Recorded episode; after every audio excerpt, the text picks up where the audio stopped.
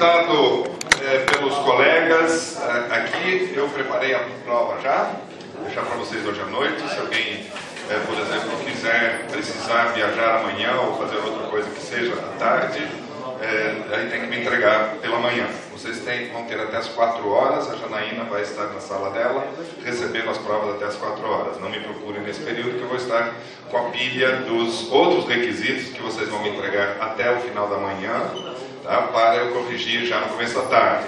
Eu vou dar uma baixada aqui, 4, 4 e 10, pego as provas, corro para o meu esconderijo e, e corrijo, provavelmente noite adentro ainda, porque pela manhã ela já precisa ter as notas para poder elaborar o, o, o currículo de vocês, é, emitir, não sei, diploma ou o que quer que seja, é, para lá. É, então eu, eu, vou, ter, vou ter um período muito intenso de trabalho amanhã.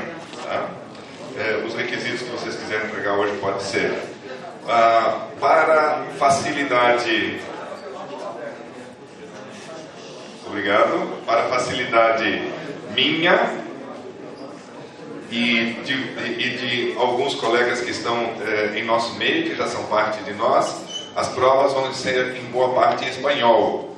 Tá? Então, para facilitar para os nossos colegas, fazer uma cortesia para ele, não vou mentir, eu já tinha boa parte do material pronto, eu ajustei algumas coisas, eh, preparei a, a, prova, mas deixei na língua em que eu preparei eh, para o mestrado da, que eu dei no, no Peru esse, esse começo desse ano.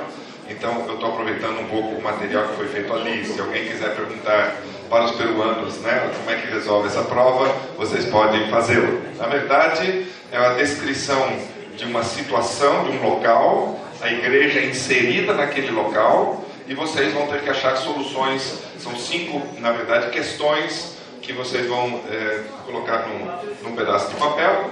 Tá? Vocês podem fazer duas, três, quatro páginas, fiquem livres. Tá? Só não precisa encher linguiça. Tá? Sejam sucintos, claros, deixem claro aquilo que vocês querem e a prova estará bem feita. A previsão, a previsão é que é, todos tenham boas notas. Tá? Não sou de ficar de picuinha, de detalhezinhos. Eu quero o raciocínio, quero ver se você captou a ideia tá? de uma igreja vibrante, de uma igreja é, vigorosa, uma igreja que não só quer, mas consegue avançar. Eu quero ver se você entendeu os, os raciocínios é, que existem é, disponíveis para que a gente possa é, fazer uma, uma igreja avançar. Tá? E, e de hoje para amanhã ainda nós vamos trabalhar em algumas coisas dessa natureza também. Muito bem, queridos. Hoje você tem, se você quiser fazer a, a, o diagnóstico da sua igreja, tá? Você tem é, disponível um material, sim? Em trio, tá? De dois ou no máximo três. Quatro já é fora do plano, cinco aí você faz uma dupla e um trio, tá? É, é questão didática, tá? Não tem nenhuma chatice a não ser que é didática. Para mim seria até muito mais prático corrigir uma prova para cada cinco pessoas Tá? E você poderia dizer também, é, por que não faz prova individual? Porque eu não faço mais prova individual, porque o conteúdo que eu, que eu, eh, eu dou é um conteúdo que eh, eu quero que seja discutido. Tá?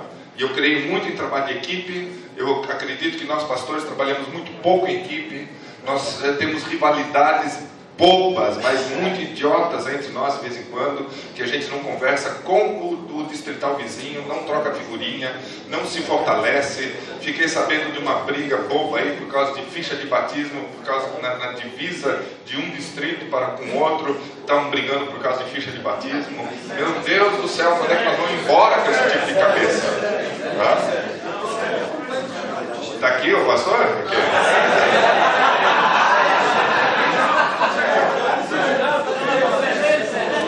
Coitado nem está sabendo o que se trata. Mas a, a, minha preocupação, queridos, é que quando, quando nós ficamos nessas picuinhas, nessas mesquinharias, é, é, que não são, não são a base de um funcionamento. Quando nós ficamos nessa mesquinharia, nessas picuinhas, que não são, é, é não, não pode ter bênção sobre o ministério. Não pode ter bênção sobre o ministério se eu, se eu tenho que ficar mentindo em, em, em relatório. Não pode ter bênção em ministério se eu, se eu fico de picuinha e encrenca com o meu colega vizinho. Se nós vamos ser reconhecidos, como a Bíblia diz em, em Mateus 13, 34 e 35, nós vamos ser reconhecidos como seus discípulos pelo amor que nos amamos uns aos outros, eu, eu não entendo como é que nós poderíamos trabalhar é, de maneira competitiva. Estive numa cidade nesse Brasil afora, é, uma cidade muito bonita, tem quatro distritos na cidade. Eu comecei a dar acompanhamento a uma das igrejas desses quatro distritos e perguntei para o pastor da igreja ali: escuta, você, é, você conversa com os outros é, distritais? Porque vocês, com quatro distritos, com quatro pastores nessa cidade, imagina se vocês sentassem juntos, tá? e junto com o ministerial, quem sabe o presidente, mais alguém da associação que ajuda, quem sabe uma outra pessoa, né? sentassem juntos e fizessem um plano para a evangelização da cidade vissem onde estão os pontos fracos da cidade, onde a igreja está pouco representada, onde é que teria é, potenciais, onde tem irmãos mais fortes que poderiam ser deslocados de um lugar para outro para ajudar. A cidade é pequena o suficiente para poder fazer isso e grande o suficiente para estar tá passado da hora de ter um plano de desenvolvimento é, da igreja nessa, nessa cidade. Né? A resposta foi: é, a gente não conversa. Mal e mal nos concílios. Eles preferem conversar com, com, com, com os pastores de outros, de outros distritos que não da nossa cidade e evitam falar com os da própria cidade. Aí eu me pergunto como é que nós vamos terminar essa obra se às vezes a coisa encosta em nós mesmos, tá? nós pastores. Muito bem. Nós temos hoje é, temos um, um, um, instrumento tá? que você que está à sua disposição se você quiser fazer uma avaliação estatisticamente ou, ou cientificamente é, é, válida.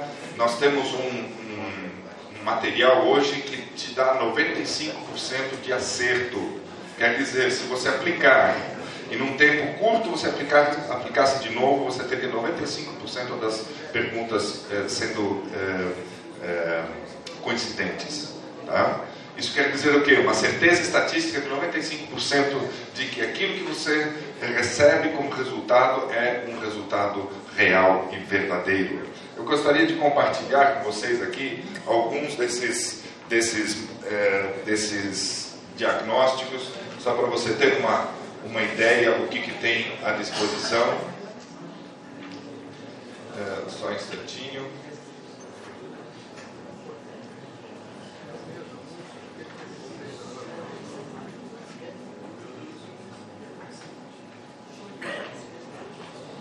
Essa é mais ou menos a cara do, do, é, do diagnóstico. Não está indo. Também não quer. Está bugado.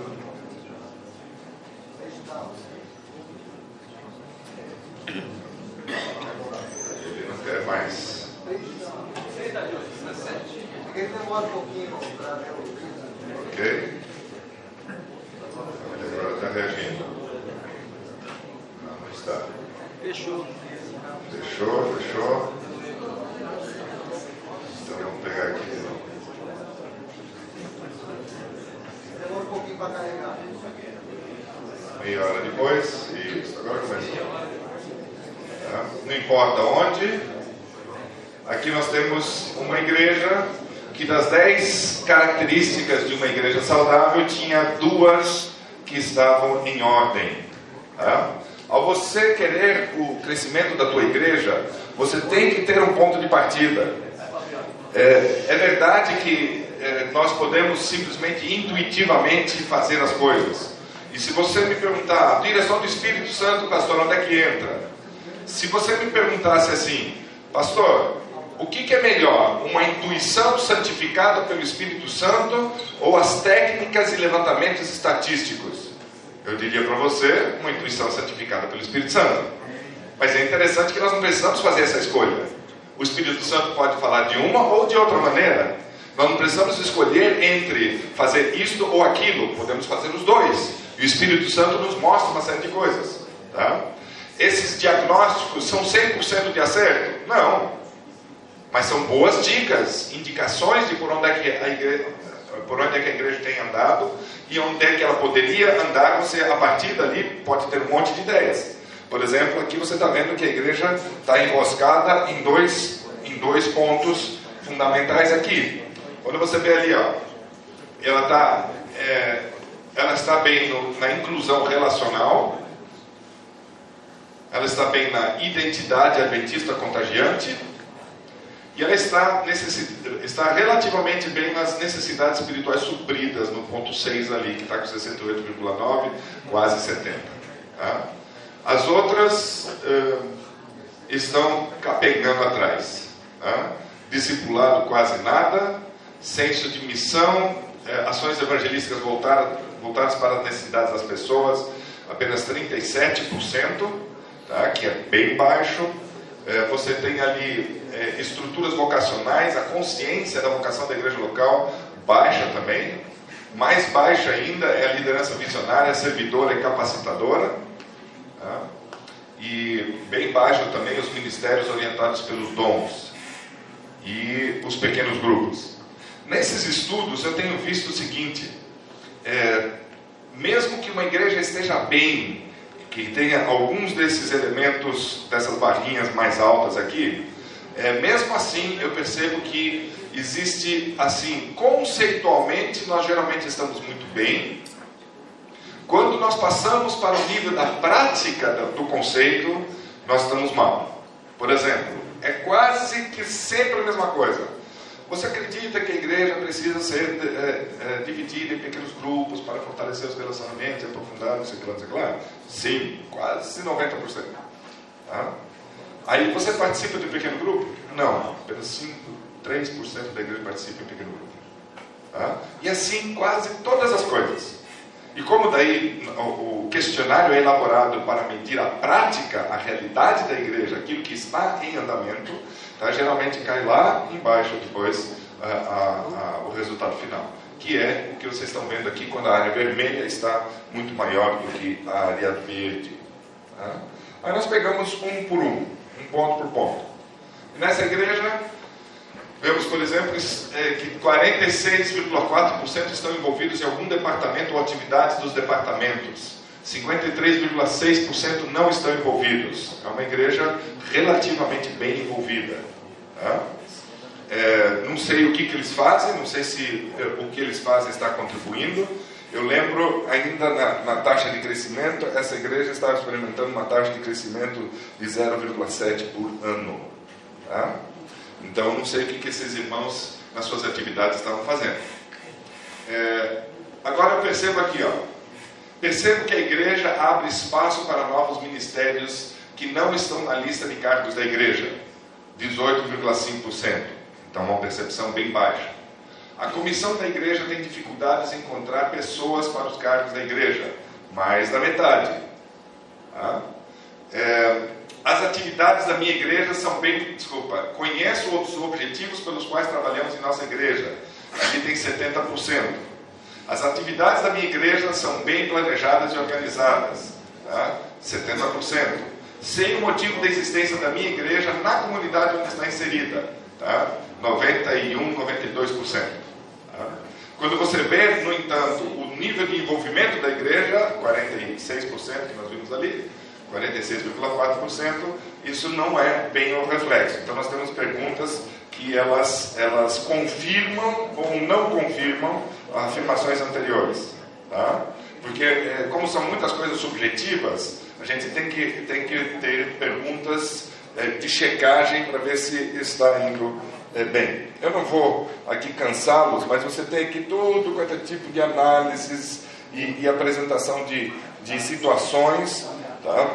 E algumas pessoas, algumas pessoas dizem o seguinte, pastor, eu fiz o diagnóstico, mas nada mudou na minha igreja. Se você tem câncer, ou vamos dizer, você vai no médico e ele diagnosticou que você tem câncer, tá? o diagnóstico não é absolutamente nada, é só para você saber você está com câncer, tem que fazer alguma coisa. O diagnóstico ele não tem função nenhuma a não ser te mostrar a cara daquilo que está acontecendo. Tá? Daí, em algumas igrejas eu fui, ah, pastor, mas isso aqui não confere muito. Tá? Eu não tenho a pretensão de acertar 100%. Eu tenho pretensão de pegar os, os dados fornecidos pelos membros e te dar uma certeza de 95% de acerto, tá? Eh, de que se fizer de novo vai dar aquela mesma, aquele mesmo resultado. Se não traduz exatamente aquilo que a igreja de fato é, tá? pode ser que um outro membro eh, ou uma, uma, parcela dos membros eh, responderam né, sem conhecimento de causa, pode ocorrer algumas coisas assim, mas tem muitas dicas muito boas. Tá? Igrejas têm percebido a sua situação e têm conseguido tomar decisões de um rumo por onde andar. Porque uma vez que você vê o diagnóstico, percebe a situação em que você está, aí você senta com a igreja e aquilo, aquilo que nós falamos antes de, de criar um movimento que precisa do que? Primeira coisa, a frustração. Quando você vê o diagnóstico das igrejas como estão, e eu não estou falando o que eu estou falando aqui, irmãos, só porque ah, eu, eu tenho prazer de dizer que a igreja é, é, está é, adoentada. Não, não, não, é porque eu, eu quero ficar falando. Porque nós temos mais de 300 igrejas diagnosticadas e os dados guardados no nosso, nosso computador. Eu posso fazer hoje praticamente um, um diagnóstico, algumas associações que fizeram mais, eu já tenho base estatística para falar, a associação X está com tal e tal situação. Tá? A situação Y está com tal tal situação, como, como eh, associação toda. Tá? Com a, a, a, média é, que eu tenho feito dos, dos é, das análises do, de, de, de secretaria, tá? é, independentemente até do, do, site oficial, eu tenho base estatística hoje suficiente, o núcleo de missões tem base estatística suficiente para fazer afirmações assim muito categóricas. Tá? Estamos indo para a direção da estagnação, alguns lugares já estão sentindo fortemente, alguns lugares ainda estão iludidos pelo dinheiro e pela, pela movimentação que tem na igreja, mas nós estamos estagnando. Se nós não fizermos nada agora, tá? e eu dou uma janela aí de mais uns 7, 8, no máximo 10 anos, se nós não fizermos nada, nós vamos entrar no mesmo trilho que eh, Estados Unidos, Europa, e nós vamos colher os mesmos resultados. Tá? Então veja, Europa entrou e não sabia no que, que ia dar, deu no que deu.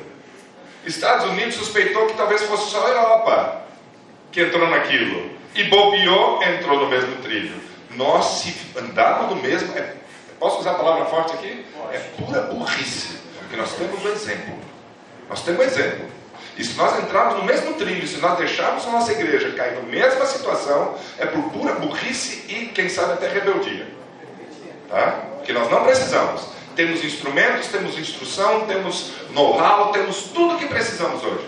Temos um monte de gente estudando aqui no Brasil, tentando achar soluções. Foi, teve uma, teve uma, uma fase assim interessante em que eh, o pastor Tim, aqui na direção, e, e o doutor, né, assim, forte que nós tínhamos aqui, é, todos os estudos é, giravam em torno da história disso, história daquilo, história daquele outro, e nós conseguimos, graças a esse material, recuperar a história e conhecer a história da igreja no Brasil e das suas diferentes áreas de trabalho.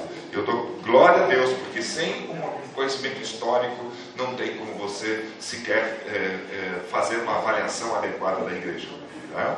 Eu desfruto, desfrutei muito e agradeço cada momento aqui e cada tese que foi escrita disso. Mas parece que deu uma cambiada. Entrou numa fase assim de estudos teológicos, né, de tentar achar é, definições é, de, da nossa mensagem ainda num período. Tá? E agora parece que muito fortemente está guinando para estudos assim de situações de situações da, de, de, de igreja, temos uma tese hoje que está sendo escrita pelo pastor Josemar, está estudando o assunto da apostasia. E ele está num, num, caminho muito interessante de estudar, uh, fazer uma, uma, classificação, que apostasia nós jogamos na, na cara das pessoas que elas apostataram. E na verdade não apostataram, porque apostasia é, precisa de uma definição. E está definindo apostasia, evasão desistência, está dando categorias diferentes para que a gente possa, como igreja, dar atenção. Porque a maior parte das pessoas, até agora chegamos nisso, ou pelo menos a suspeita, a maior parte das pessoas que saem da igreja hoje não saem porque discordam da igreja, não saem porque têm algum problema doutrinário, saem da igreja porque não foram absorvidos na teia social, não foram incluídos no, na teia de amizades da igreja, na rede de amizades da igreja. Então, não é, na verdade, não é, é não é apostasia, na verdade é o quê? É, evasão, é, vou, vou dizer, reação à negligência da igreja. Tá? Vocês não me querem? Tá bom, eu já fui. Tá? Mais ou menos essa direção. Então, estudos estão sendo feitos, um, uma, uma, definição de crescimento de igreja, eu já fiz é, referência à tese que está sendo escrita. É, tem aqui no, no, mestrado tem pessoas que estão escrevendo sobre espiritualidade. Tá? É, tem uma, uma, tese que eu estou orientando na, na, da Andrews, que é, que é um estudo de como transformar uma igreja local tá, num centro de desenvolvimento físico, mental e espiritual do ser humano integral. Que é, eu tenho um artigo em casa, que é o elemento número um, tá, que é o elemento número um que coopera com o crescimento de igreja. Uma igreja que tem um programa claro de desenvolvimento físico, mental e espiritual, que é que ajuda as pessoas a crescerem no seu ser, a se desenvolverem como pessoas. Tá? Quer seja na parte física, quer seja na parte mental, quer seja na parte espiritual. Tá? Pessoas que recebem isso numa igreja, elas, elas são fidelizadas, vamos usar esse termo aqui, e dificilmente elas saem da igreja porque a igreja foi relevante e fez a diferença na vida delas. Tá? Igrejas, no entanto, que tendem a fazer só rotinas religiosas, tá? É, cedo o suficiente, perdem a, o interesse dos seus membros e os membros que ficam, ficam por uma, uma, uma mescla de sentimento de culpa se eles saírem, porque é a igreja de Deus, eles entenderam a verdade, é uma marca mais de consciência tá, do que propriamente a, a, a, disposição do membro ficar se empolgado e se envolver porque ele acredita na causa tá, pela qual ele está lutando. Tá? Então hoje nós temos esse instrumento para você avaliar, tá? A única coisa que precisa, vocês têm um e-mail, tá? Manda um e-mail, tá? Com um número de membros real. Se, por exemplo, você tem 400 pessoas na tua lista, tem 260 na, na realidade que frequentam regularmente a igreja, eu não quero os 400. Me manda o número real de pessoas que frequentam regularmente. E a partir dali, numa troca de e-mails, a gente já é, faz o cálculo da, da amostra que você tem que colher, já te mando o material tudo via e-mail, tá? É extremamente fácil e simples, tá? E você imprime, aplica, manda para a gente, a gente joga no computador. Nós estamos é, fazendo na versão 2.0, nós compramos um equipamento aqui que faz uma leitura rápida. É, uma igreja com, vamos dizer, com 60 questionários, eu posso em, em 3 minutos eu jogo isso no computador, tem um scanner de alta velocidade, faz. Em três minutos eu estou com a igreja analisada e avaliada. Tá? E isso nós estamos implantando, agora no, no, acho que no final do segundo semestre nós já vamos ter condições de fazer isso. Vamos ter que dar uma reformulada no questionário um pouquinho para localizar melhor o template, né, que, que é, é a contrapartida é, eletrônica, é, poder bater com o questionário que for preenchido é, nós estamos fazendo os ajustes tecnológicos adequados para poder dar, é, prestar um serviço melhor, mais rápido e não é, enroscar tanto para dar a resposta. E você recebe no final uma, uma, um laudo de diagnóstico para você estudar com a tua igreja. Se você quiser interagir com a gente, a gente presta atenção e, e, e auxílio por telefone, tá? E se for necessário uma presença, aí tem Daí depende de data, depende de algumas coisas aí. Tá? Nós já temos hoje, é, além de mim, temos pelo menos uma meia dúzia de, de jovens capazes. Não, ninguém confia muito neles porque eles são jovens, mas eles têm feito isso junto comigo. Eles sabem, se eu soltá-los, é, tem um que faz melhor que eu. Tá? Tem, uma, tem uma criatividade, uma habilidade tremenda. Né? Então, é, hoje nós temos um monte de pessoas que tem a capacidade de acompanhar e dar consultoria para a igreja. Bueno, seguindo então, um, é, o pastor adventista precisa se tornar um pastor um pouco mais analista. Nossa natureza é principalmente uma natureza relacional, que é bom, é a natureza da igreja. A igreja é um ambiente relacional, relacionamento com Deus, aprender a se relacionar consigo mesmo, aprender a se relacionar com o próximo. Então, a igreja é um ambiente relacional e isso o pastor não pode perder. O pastor não pode perder aquela intuição por pessoas, aquela, aquela história, né? Pastor tem que ter cheiro de ovelha, tá? Tem que mesmo. Isso é uma coisa que não pode se abrir mão. No entanto, espero que o teu sistema operacional suporte mais alguns, alguns softwares em cima dele, tá? Espero que além de um bom pregador, além de saber conduzir bem uma comissão de igreja, que é importante, além de, de você é, manter organizada a rotina da igreja, você também tem espaço no teu HD para alguns softwares do tipo análise, estudo, tá? É, compreensão da situação e projeção de um futuro melhor do que aquilo que você tem hoje. Esses são alguns softwares que hoje você vai precisar no teu pastorado. Tá? São coisas que você precisa adquirir e isso não tem outro jeito. Em quatro dias de aula aqui, sinto muito, não vou conseguir passar, infelizmente.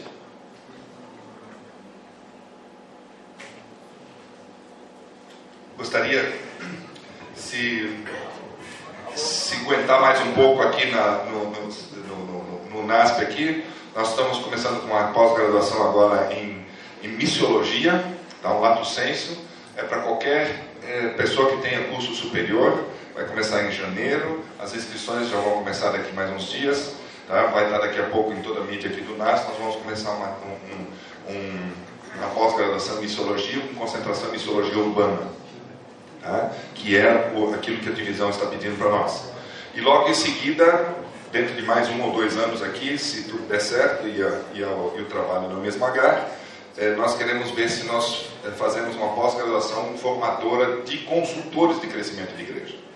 Porque hoje em dia os, os, é, os campos, etc., campos, uniões e mesmo as igrejas locais, se precisarem de alguém que entenda um pouquinho a, a, a, lógica do crescimento de igreja, temos poucas pessoas hoje no Brasil que possam, podem ser consultores, podem dizer, olha, eu sei do que, que eu estou falando, é por aqui. Tá? Pessoas que tenham know-how, pessoas que tenham o, a leitura suficientemente ampla para ter o jogo de cintura e a poder avaliar as diversas igrejas nas suas diferentes manifestações e achar soluções adequadas para cada uma delas. Ou pelo menos ajudar a igreja a achar as suas soluções. Tá? Temos relativamente poucas pessoas que tenham condições de fazer isso. E, e nós estamos pretendendo fazer isso nos, nos próximos eh, um ou dois anos ali é, queremos ver se a gente avança nessa direção.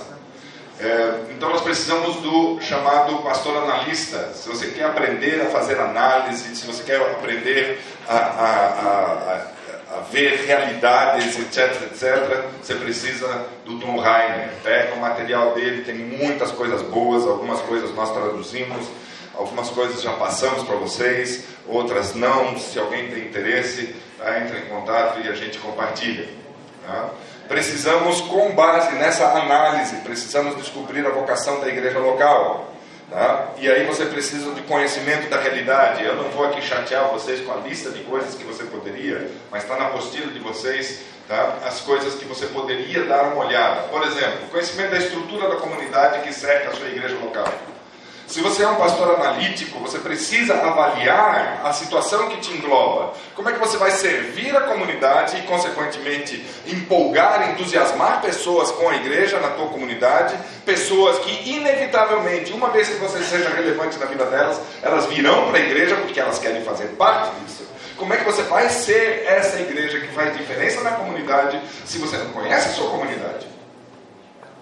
Já viu eh, pessoas que coçam onde não está é, coçando, tá? Já viu? Ou, né? Já, já pediu para tua esposa? Coça ó. E ela não acerta e fica aquele negócio, uma dança de caranguejo ali, que é coisa triste, porque não consegue acertar. Não existe nada mais irritante do que coçar num lugar onde não está coçando. Tá? Então, é, a, a, a ideia é Ao invés de fazer programas mirabolantes que nós pressupomos que a sociedade precisa, por que não descobrir na sociedade o que, que a sociedade de fato precisa? E a gente se mistura com as pessoas lá onde elas estão, vê as suas necessidades, ministra-lhes as necessidades conforme aquilo que as pessoas precisam. Ali granjeia-lhe a confiança conforme está ali prestando serviço para ela. E finalmente, depois que a pessoa confia em você, tá? você chega e diz: é, vem segue-me. Tá? Então precisa ter um levantamento claro. Então tem que entender dos grupos e subgrupos que é, compõem uma comunidade, os líderes que estão ali, não despreze os líderes, faz amizade com eles. Tem pessoas que, não, que sequer se apresentam como pastor, não se apresentam para os líderes da comunidade. Tem que fazer uma visita de cortesia, levar um, um, um, presentinho, que seja um livrinho bem embrulhadinho. Olha, eu vim trazer um presente na sua casa me apresentar, eu sou pastor da igreja adventista. Fazer amizade com essas pessoas, criar um ambiente adequado ali. Tá? Tem que entender as, as instituições que estão, as públicas, as, as privadas, as igrejas, ver o grau de saturação de igrejas que existe. Eu lembro numa bela cidade é, que, do, do nosso país aqui, na beira do mar, inclusive, é, fui lá fazer supervisão de estágio dos, eh, dos terceironistas que estavam lá fazendo seu estágio de evangelismo público. E estavam numa igreja, três deles estavam lá. E tinha, e, e dá uma subida assim, uma vista bonita para o mar assim, e dá uma subida, e na rua que subia ali para a igreja Adventista Sétimo Dia, dos dois lados tinha pelo menos oito igrejas evangélicas. Antes e mais umas seis depois. Existia praticamente, cada quadra tinha uma igreja, qualquer que seja pentecostal, evangélica, qualquer que fosse, até chegar na igreja adventista do sétimo dia. Tá? Quando a igreja adventista do sétimo dia começou com o tradicional curso Como Deixar de Fumar, tá? todas as igrejas colocaram um curso Como Deixar de Fumar naquela, naquela rua. Mataram o trabalho da igreja. Os três tolocantos ficaram durante três meses lá, as moscas. Batizaram acho que duas pessoas. Tá? Entendi? É, uma que ninguém fumava e outra, e outra que a competição foi tão grande tá, que o pessoal passava ali. Era até esquisito ver em cada igreja o curso como deixar de fumar. Tá? Era esquisito. Se eu fosse um, uma pessoa descrente, eu olharia ali e dizia, pô, esses crentes devem estar, devem estar com problema. Não sei o que, que tem esses crentes aqui em toda igreja tem curso como deixar de fumar. Acho que tem muito fumante nessas igrejas, eles estão pedindo para os, os irmãos dele parar de fumar. Eu, eu teria chegado a essa conclusão. Né? E, então, veja, quando a gente vê o grau de saturação, a gente vê o, a quantidade de pessoas que, que existe ali, nós temos que mudar. Eu fui é, no começo desse ano, não, ano passado, foi ano passado, também supervisão de estágio. É, fui numa cidade também no litoral e ali no, eu passei, eu passei numa, numa avenida, tinha três, quatro igrejas naquela avenida e todas elas tinham assim, ó, venha, você e sua família, noite do, do, do desempregado, noite do não sei o que lá, todas elas tinham esse apelo, tá? E todas diziam, venha, horário tal, venha, horário tal, venha, horário tal, venha. Tá? Eu disse, tem alguma coisa errada se a gente também explora essa. Quando você tem uma igreja concentrada no templo das quatro paredes, tá? você é, faz esse apelo do venha, venha, venha, está todo mundo saturado, está todo mundo enjoado. Que tal se a igreja, ao invés de, de pedir para todo mundo vir, fizesse aquilo que Jesus falou para fazer? Ir. Então, se ela fizesse isso, pega um carona aqui com o movimento missional, igrejas nas ruas, nas casas, nos ministérios, servindo a comunidade, fazendo contato com as pessoas lá onde elas estão. Quando você faz um levantamento da tua comunidade, você tem uma noção, tá? os limites geográficos de sua área de ação. Na distribuição de livros, foi o ano passado, né? esse ano nós não tivemos, ou teve, mas não participei. O ano passado eu participei, saí com uma, uma turma e chegamos numa cidade. E lá naquela cidade eu pedi, pastor, dá, o, dá um mapa de delimitação do seu distrito. Do que, que você está falando? Eu não sei se, eh, se é todo mundo assim, mas creio que as associações, associações devem dar mapas de jurisprudência, ou, desculpa, de jurisdição do, de cada distrito. Creio que deve ter ou não. Quem está na associação? Não? Tem? Onde vocês têm? O pastor está dizendo que tem? Tem. Tá? Alguns não têm. Tá? Há controvérsias, mas quer a associação te dê, quer você tenha que procurar, eu diria, tá? o interesse da igreja saber qual que é a área geográfica da, da, da sua ação. Tá? Você precisa conhecer isso. E dentro dessa área geográfica você vai achar então os pontos fortes aqui. Histórico, queridos, precisa entender um pouco da história de formação daquele local. Como é que surgiu, como é que aquele bairro onde você está se formou, é, a, a, concentração principalmente da população é de que tipo de pessoas. Tá? É, que tipo de culto ou que tipo de programa de igreja eu faço, se eu tenho uma classe média baixa, rendimento X, educação Y, e eu faço um perfil ali, que tipo de programa na, eu vou fornecer na igreja para esse grupo? Tá? Se há uma mudança de, é, de se há uma mudança de, de população, tem que fazer os ajustes. Tá? Eu estive numa igreja praticamente todo fim de semana estou em alguma igreja por aí. Estive numa igreja onde é, que era uma região industrial, eram barracos é, que produziam peças que iam para uma fábrica grande. E esses barracos foram se tornando inviáveis ao longo do tempo. Eu acho que melhores fábricas foram surgindo, aqueles barracos foram perdendo a sua função, e bem pertinho se estabeleceu uma universidade, uma UNIP, coisa mais linda. Tá? E aquelas casinhas que havia ali, que eram dos operários, casas relativamente boas até para o nível de operário que, que, que tinha aquele, aquele lugar. E essas casas foram pouco a pouco mudando. Só que tinha uma igreja ali uma igreja bem com cara de operário, de, de, de pessoas operárias.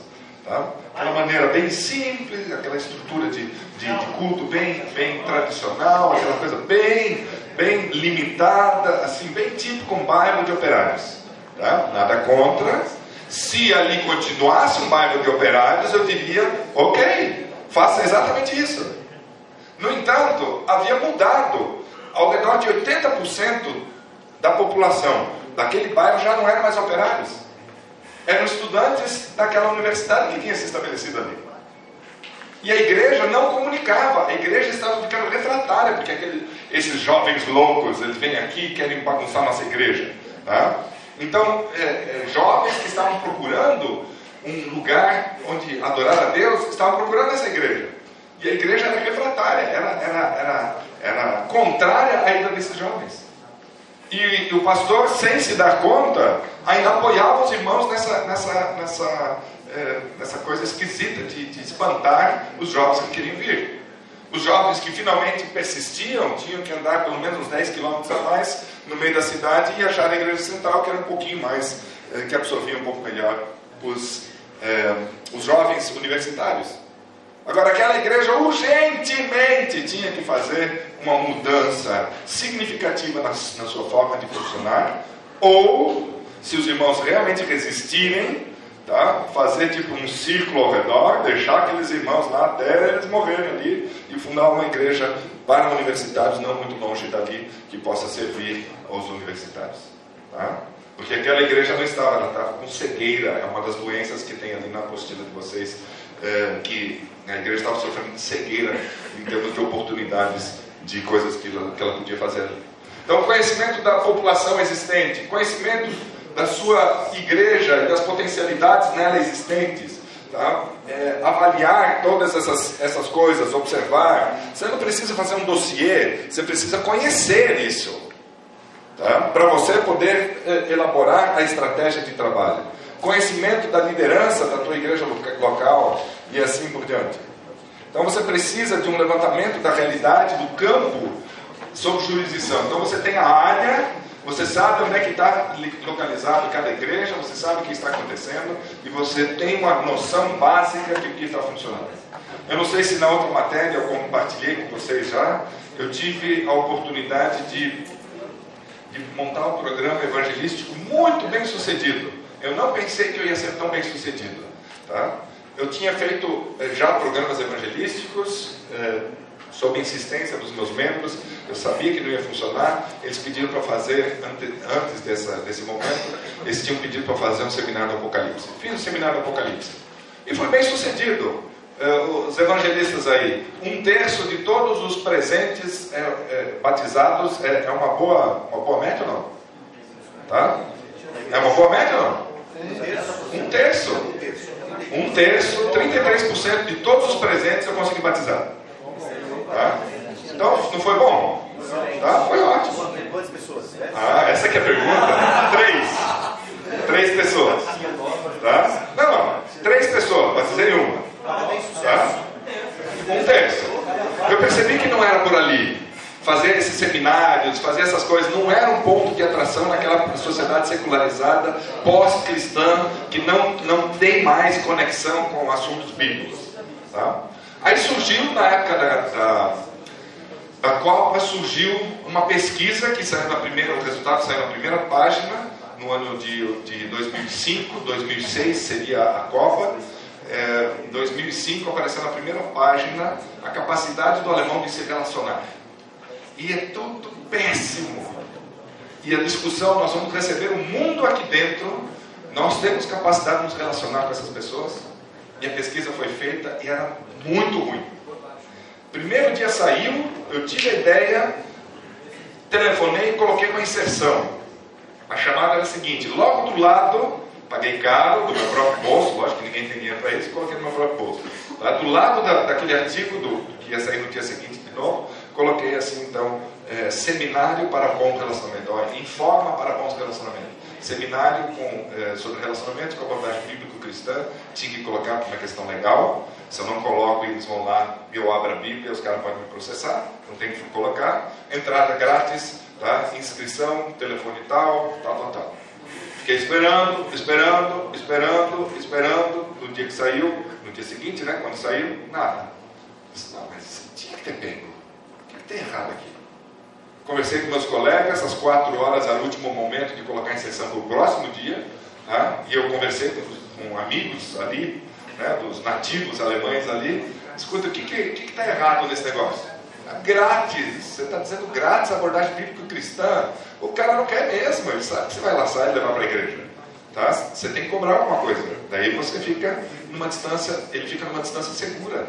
Ele está pagando, daí ele se sente seguro que ele pode entrar e sair a qualquer momento. Mas quanto é que se cobra num curso desses? Bom, um curso bem feito, você pode cobrar até 800 euros. O quê? Eu vou dar oito aulas para eles, 100 euros por aula. Dê aquele princípio bíblico de graça receber, de graça dai. Eu não, eu não posso fazer isso. Eu lutei em minha consciência, mas estava chegando a hora, tinha que tomar uma decisão. Ele sabe uma coisa? Que se lasque, 100 euros.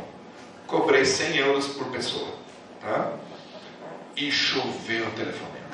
Choveu.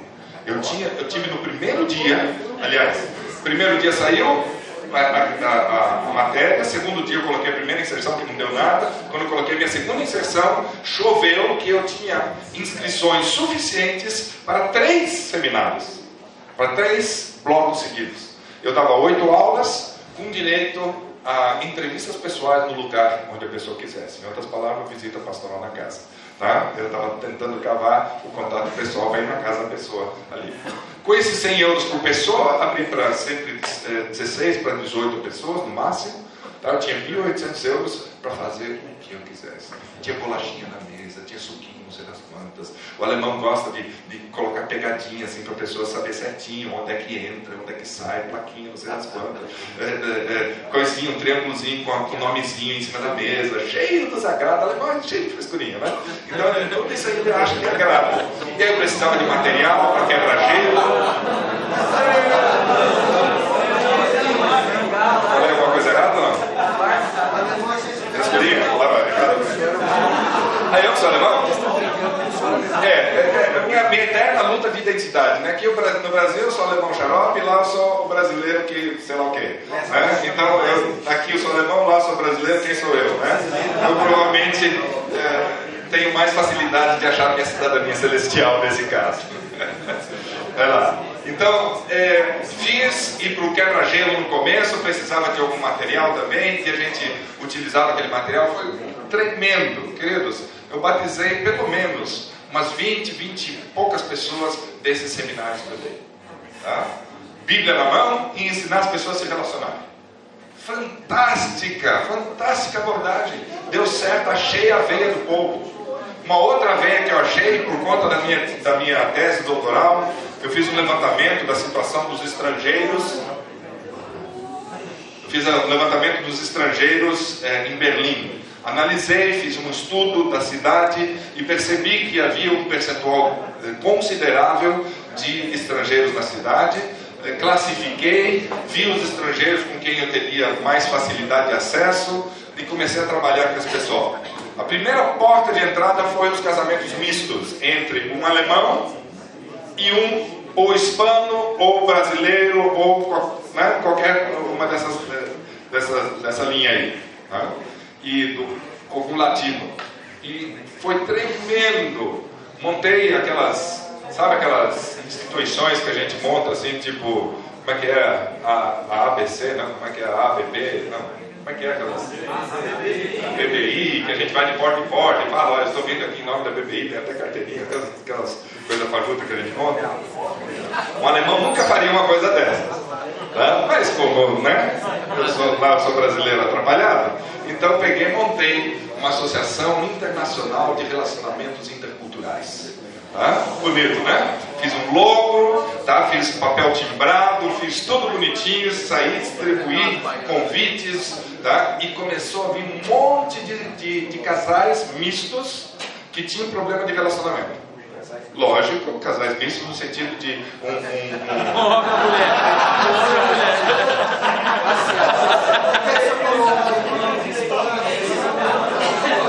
ok, um alemão e uma hispana, tá? Só para deixar bem claro, ou vice-versa. Ficou claro ou vice-versa também confundiu? Tá? Tudo bem, se quiser eu explico de novo. Eu posso desenhar também. Vamos lá. E fiz curso de casais, tudo com base na percepção da realidade. Eu tinha uma realidade e tinha condições de dar respostas à realidade. Na verdade, eu tinha tantas, tantas realidades que eu nunca teria condições de dar, de, de, de dar conta de tudo aquilo. Eu precisaria de muito mais irmãos envolvidos em ministérios para fazer frente àquilo lá. Tá? Percebemos que exatamente no bairro onde nós estávamos tinha uma deficiência tremenda eh, nas crianças, no aprendizado das crianças. Começamos a chamar as famílias. Eu tinha uma psicólogo, um psicólogo, uma terapeuta familiar e uma pedagoga na, na igreja. E nós nos organizamos de tal maneira que nós começamos a atender e dar reforço escolar. E nós passamos a ver que o problema cognitivo das crianças estava relacionado com o problema afetivo emocional nas, das famílias. Começamos a trabalhar cognitivamente com as crianças e convocamos os pais para a terapia familiar. Tá? Tremendo! Nós tínhamos turcos tínhamos turcos, muçulmanos, tínhamos pessoas de todos os tipos de, de, gente indo na igreja e a igreja começou a ser utilizada de uma maneira muito mais intensiva. Tá? E, o, e essas pessoas começaram a se interessar então pela igreja e receber estudos bíblicos e assim por diante. Pergunta é essa: você usava a estrutura da igreja? A estrutura da igreja. Sempre a igreja como base de fornecimento de todo tipo de serviço para a sociedade. Identificação não permitia, porque é um prédio tombado pelo patrimônio histórico, eu não podia fazer nada naquela igreja. Tinha mal e mal uma, uma vitrine, que era uma vitrine, como é que vou dizer, dois postezinhos assim, e uma caixa, onde eu podia afixar as coisas dentro. Tá? Eu tinha uma época que eu comecei a brincar com a possibilidade de colocar uma TV de tela plana e manter vídeos rodando ali, tá? mas aí minha igreja não, não topou o negócio, tá? acharam que, não sei, as coisas retrógradas que às vezes tem, as igrejas não fizeram. Né, Podia ter dado certo. Vai que dá certo. O que, nós vamos fazer? Tem que sair da nossa área de conforto, né? Se der certo. Então, queridos, conhecer a área onde você está situado é imprescindível. Tá? Não tem jeito de trabalhar fazendo trabalho adequado. Você precisa saber aqui, um, é, um cara chamado Engels, ele elaborou duas escalas, uma que é chamada de resistência e receptividade. Você precisa localizar as pessoas, tá? ou na tua percepção, ou na percepção de alguém. Queridos, cansados estão vocês, eu também estou, então vamos fazer um pacto mútuo aqui, senão a gente não termina bem essa noite. Tá? Vamos lá. É, nós temos é, que localizar as pessoas, temos que entender onde é que estão. Se eu tenho uma, um território que é menos 5, altamente resistente, difícil, eu vou ter que é, utilizar um grupo de, método, de métodos, eu vou ter que bolar uma estratégia que vai ser adequada para aquela situação. Nós temos, parece que aqui no sul de Minas tem um bolsão bem resistente. Eu falei com o pastor do sul de Minas, cadê? Não está presente.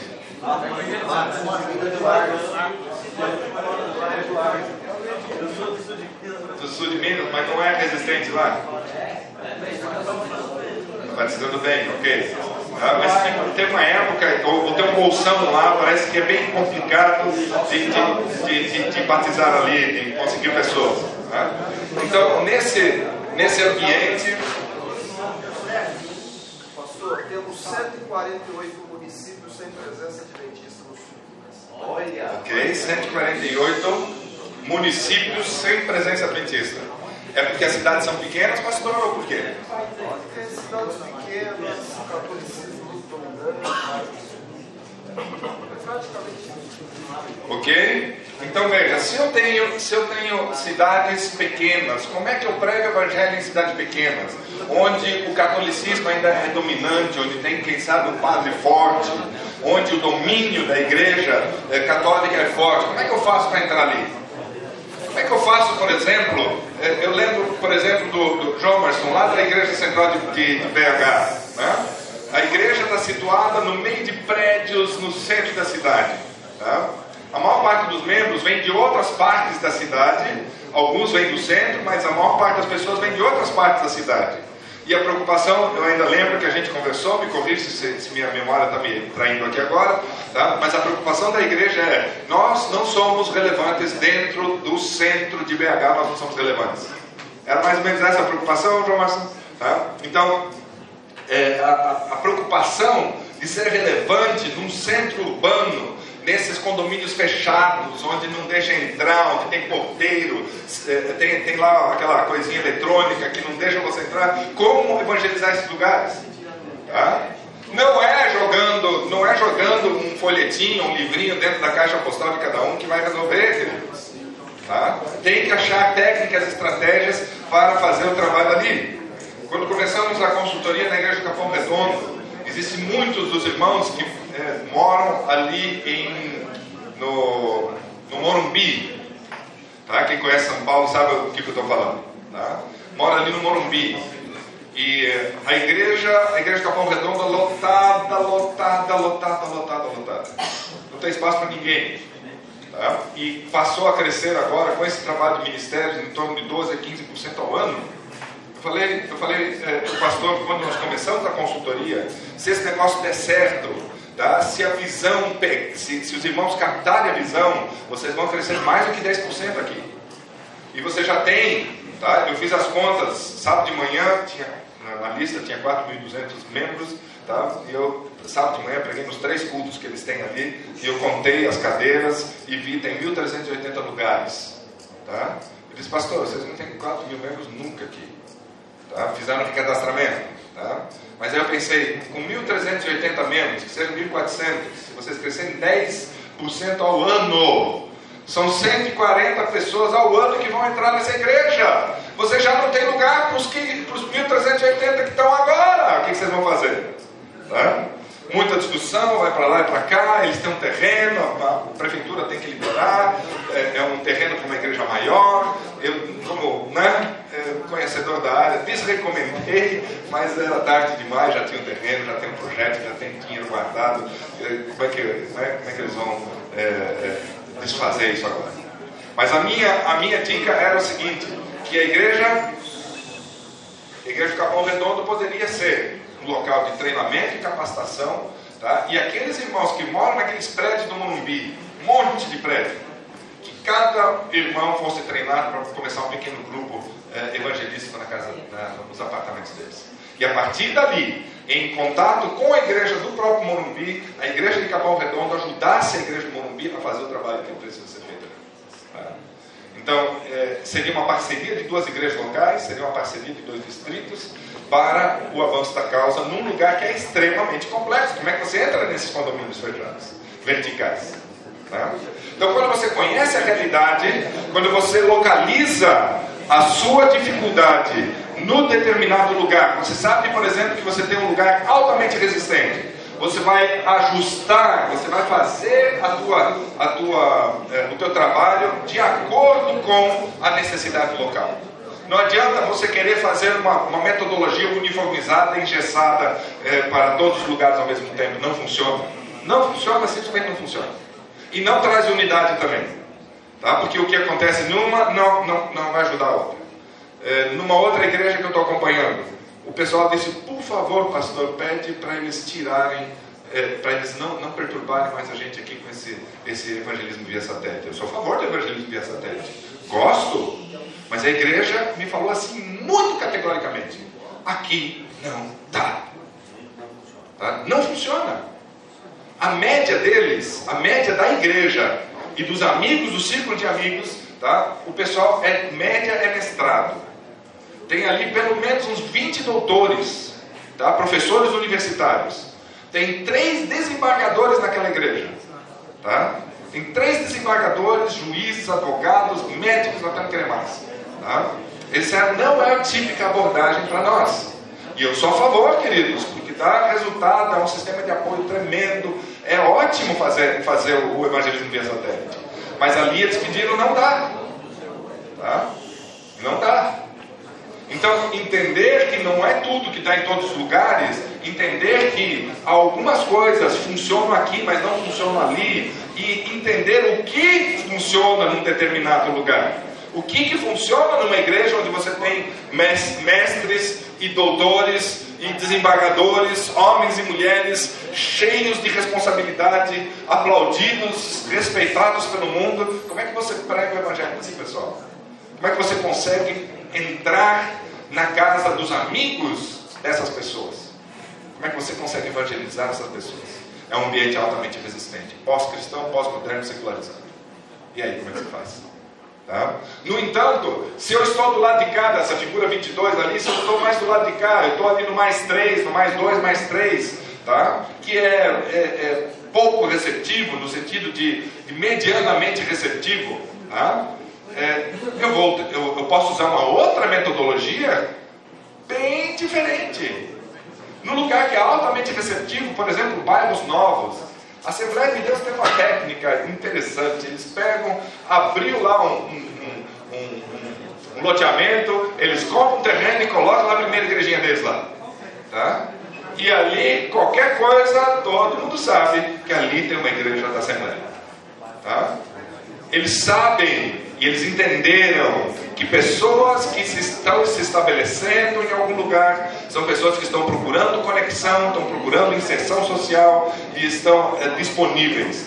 Se a igreja entende isso e aproveita esses, esses bolsões de, de lugares que estão se estabelecendo ali as pessoas instáveis socialmente ainda, elas vão ali e oferecem amizade e carinho, não tem nada melhor que pode acontecer para a igreja do que isso. Também você precisa saber o nível mais ou menos que elas estão, em média, naquele lugar. Pode ser que você tenha bolsões típicos, assim, mais católicos. Pode ser que numa cidade grande você tenha aquela mistureira que não dá para definir, tá? Mas pelo menos dá para você ter uma ideia, uma avaliação, mesmo que subjetiva, em que nível que está ali. Tá? A pessoa tem compreensão dos fundamentos do Evangelho, ela já tomou a decisão, você está lidando com evangélicos que já foram batizados, você está lidando com pessoas pagãs, você está uh, lidando com indígenas, o que, que você está lidando ali? Hum. Tá? Em que nível elas estão ali? Pastor?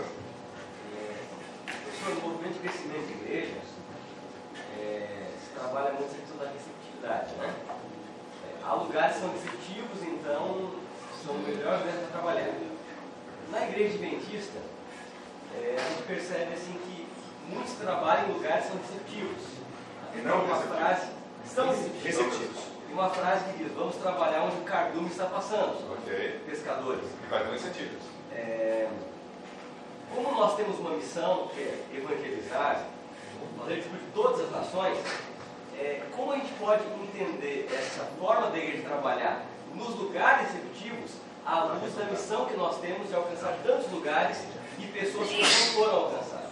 Se nós entendêssemos a multiplicação exponencial, que eu estava falando hoje de manhã, e nós, ao invés de irmos na superficialidade, na quantidade, que é o que nós fazemos, se ao invés disso nós pegássemos os lugares receptivos, trabalhássemos com eles, levássemos as pessoas à profundidade e ao amadurecimento, aquelas pessoas se uniriam à equipe e trabalharíamos. Tá? O que, que Jesus falou? Que era para a gente orar por mais trabalhadores na Seara. O problema é que nós vamos lá, evangelizamos, colocamos as pessoas, temos, temos a mentalidade de, de colheita e conservação. Eu odeio esse termo, tá? porque quem precisa de conserva é pepino e, e, e palmito, tá? E que precisa ser colocado numa jarra, fechado, bonitinho, deixar lá né, no, no azedo. Tá? É, é, eu não gosto dessa ideia. Tá? O ser humano não foi feito para ser conservado. Ser humano precisa de desenvolvimento. Se você sabe que o cardume está passando ali, tá? joga a tua rede. Tá? Pega esse, esse cardume, tá? usando a tua, a, a, tua ilustração ali, põe num tanquezinho de água um pouco especial, dá uma comidinha especial para ele, faz com que esse peixe se fortaleça para que ele possa andar em qualquer rio, em qualquer água, e depois você solta ele para ele sair por aí, tá? se reproduzindo em outras, em outras águas. Então, é verdade, onde está muito mais suscetível é onde nós deveríamos ir, mas fazer o trabalho direito tá? de fazer a pessoa chegar não só ao batismo, não só se tornar um membro da igreja, que nós já ficamos rejubilando, mas torná-lo que um ministro do evangelho.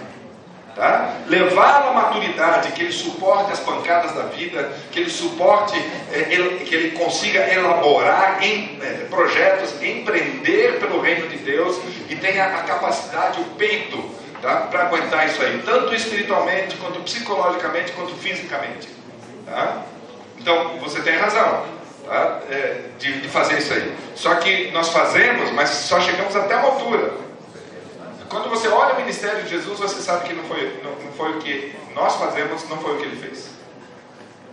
Talvez nesses, nessas grandes áreas metropolitanas, Cardume, você tem pessoas que estão ali, mas não são daquela cultura, Sim. mas são aculturadas ali, e elas podem, é, se convertendo, que são fora das suas raízes, voltarem aos lugares, é, seja se for um outro país, uma outra cultura, né? e ali então elas têm agora a linguagem daquelas pessoas, Perfeito. mas a nossa mensagem. Perfeito. É, são pessoas nativas. Né? Exatamente.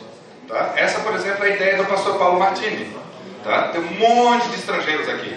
Nós temos, eu, eu, nós fazemos parceria, eu, eu tenho os contatos lá, eu trago a moçada e ele, e ele dá uma bolsa, meia bolsa, a gente sempre acha alguma coisa aqui. Então ele diz o seguinte, Walter, a gente pode ir lá, tá?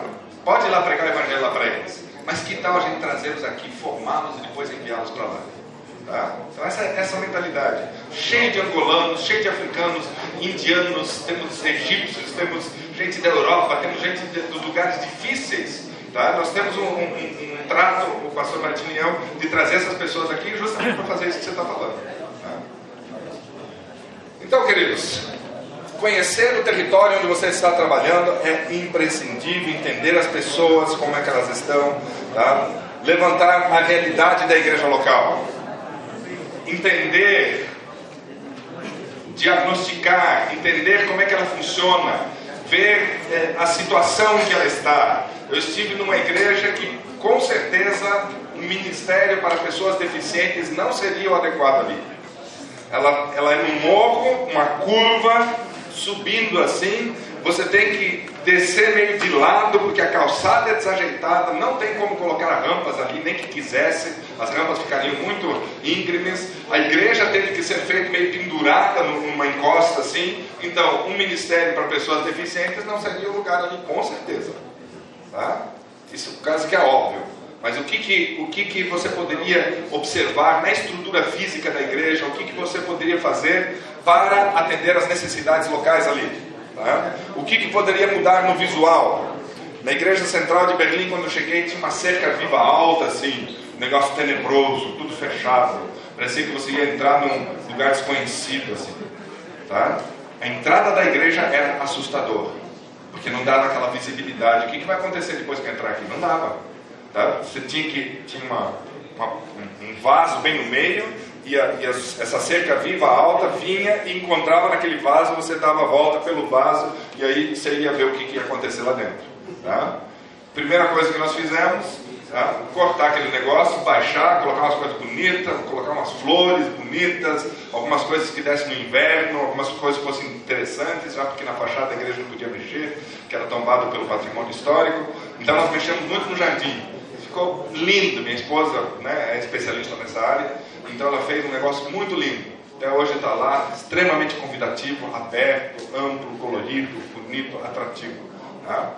Quando você é, quando você percebe os pontos fortes e fracos da tua igreja, você tem ali coisas assim, queridos, finanças, a força financeira da igreja, a força da estrutura que você tem, os ministérios, cargos, lembra, lembra aquilo que eu falei para vocês? Faça essa, escalinha aqui e avaliem as diversas coisas que tem dentro da igreja. Olha o seu. Tá? Vocês lembram ainda o que, que eu passei para vocês, as diversas, as diversas é, coisas que você poderia levantar dentro da tua igreja?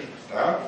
Você precisa saber, e aqui eu gostaria de, de fazer referência aqui mais uma vez, não sei se eu já entrei nisso na outra vez também, tá? você ter uma, um claro movimento dos membros, uma, uma percepção clara do que está acontecendo com os membros.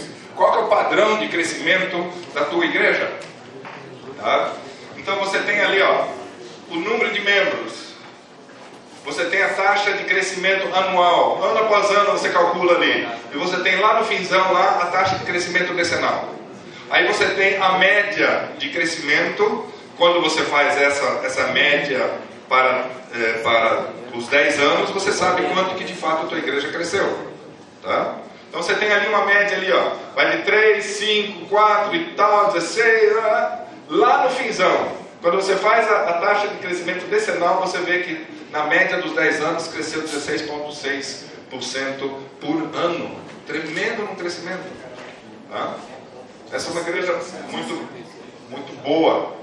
Mas dá para você ver também, ó, nesses quatro primeiros anos aqui, nesses quatro primeiros anos, é, teve, teve uma taxa de crescimento relativamente baixa. Dá uma olhada por quê? ele batizava bem, tá? 97, em relação a 162, ele batizou 19. Vocês são pastores de igreja, você sabe que, que isso não é muito comum.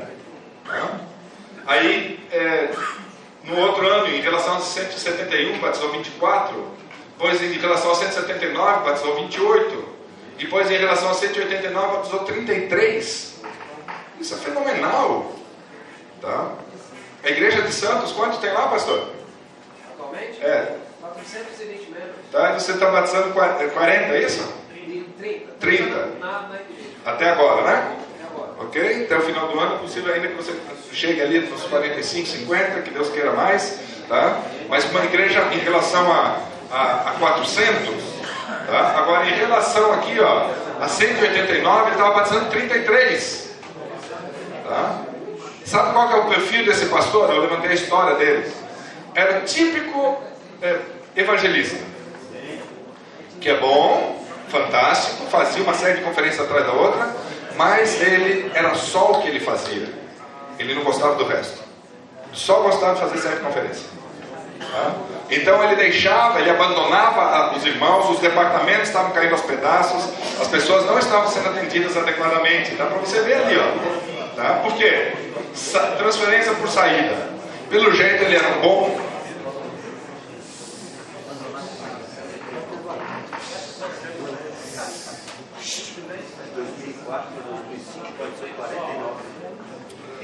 Ok? Obrigado.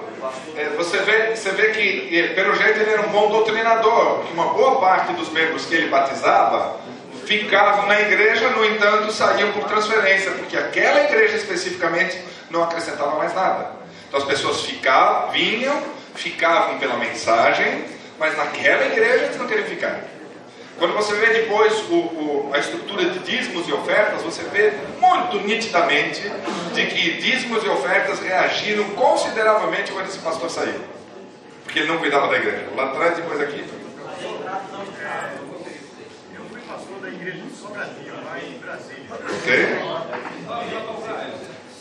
Na época que eu fui pastor lá, é, a minha igreja tinha, acho que é por volta de 700 membros, o distrito todo, 700, 800 membros.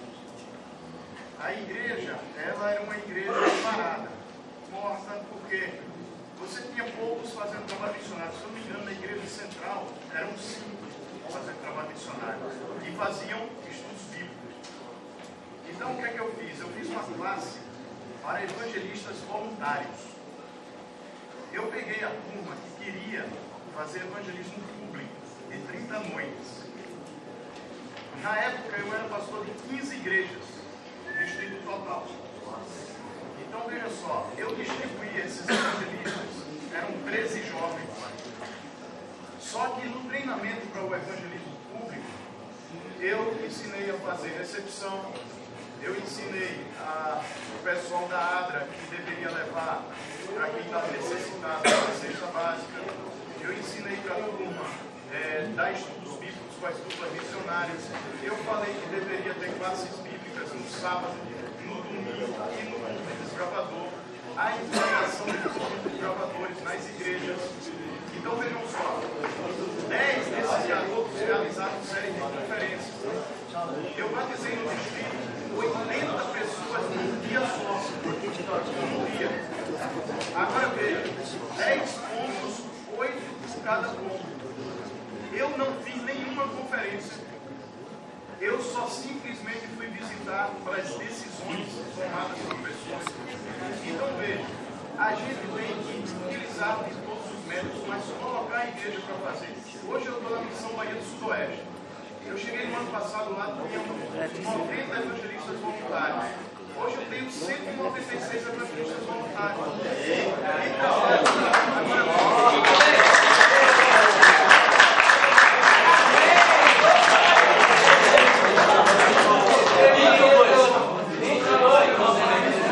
Eu não estou conseguindo ouvir o colega lá.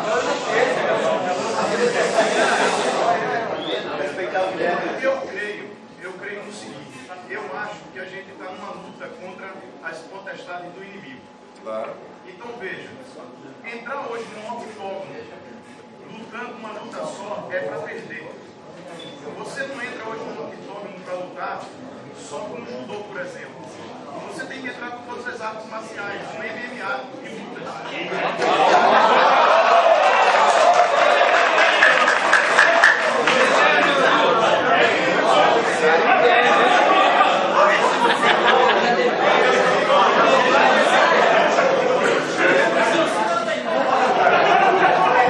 UFC tracinho SDA. Vamos lá. Vamos lá, queridos. Vamos, vamos, escutar o colega aí.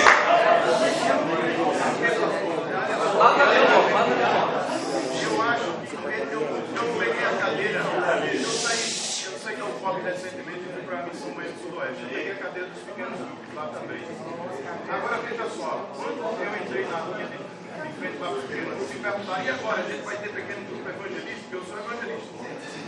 Eu disse, não, o pequeno grupo não é para ser evangelista, mas cada membro do pequeno grupo precisa ter a consciência de um evangelista. Ele precisa pregar o Evangelho. Então veja, o que eu acho é o seguinte, a gente tem que lutar por todas as frentes da igreja. A gente tem que lutar com a escola sabatina, com os pequenos, com os ministérios, e pagar os ministérios, mas lutar de todas as frentes. Não é o evangelismo. Agora, quando uma vez, pensando só em batismo, tá? esse dia me ligaram de lá, as meninas são evangelistas. Aí disseram assim, pastor, estou com oito pessoas aqui para batizar quatro casais, já dei entrada no casamento, posso batizar? Pode não. Você só vai batizar essas pessoas depois do casamento. Porque às vezes o batismo não por uma pessoa, por um evangelista, suja todos os outros quando tem um crescimento.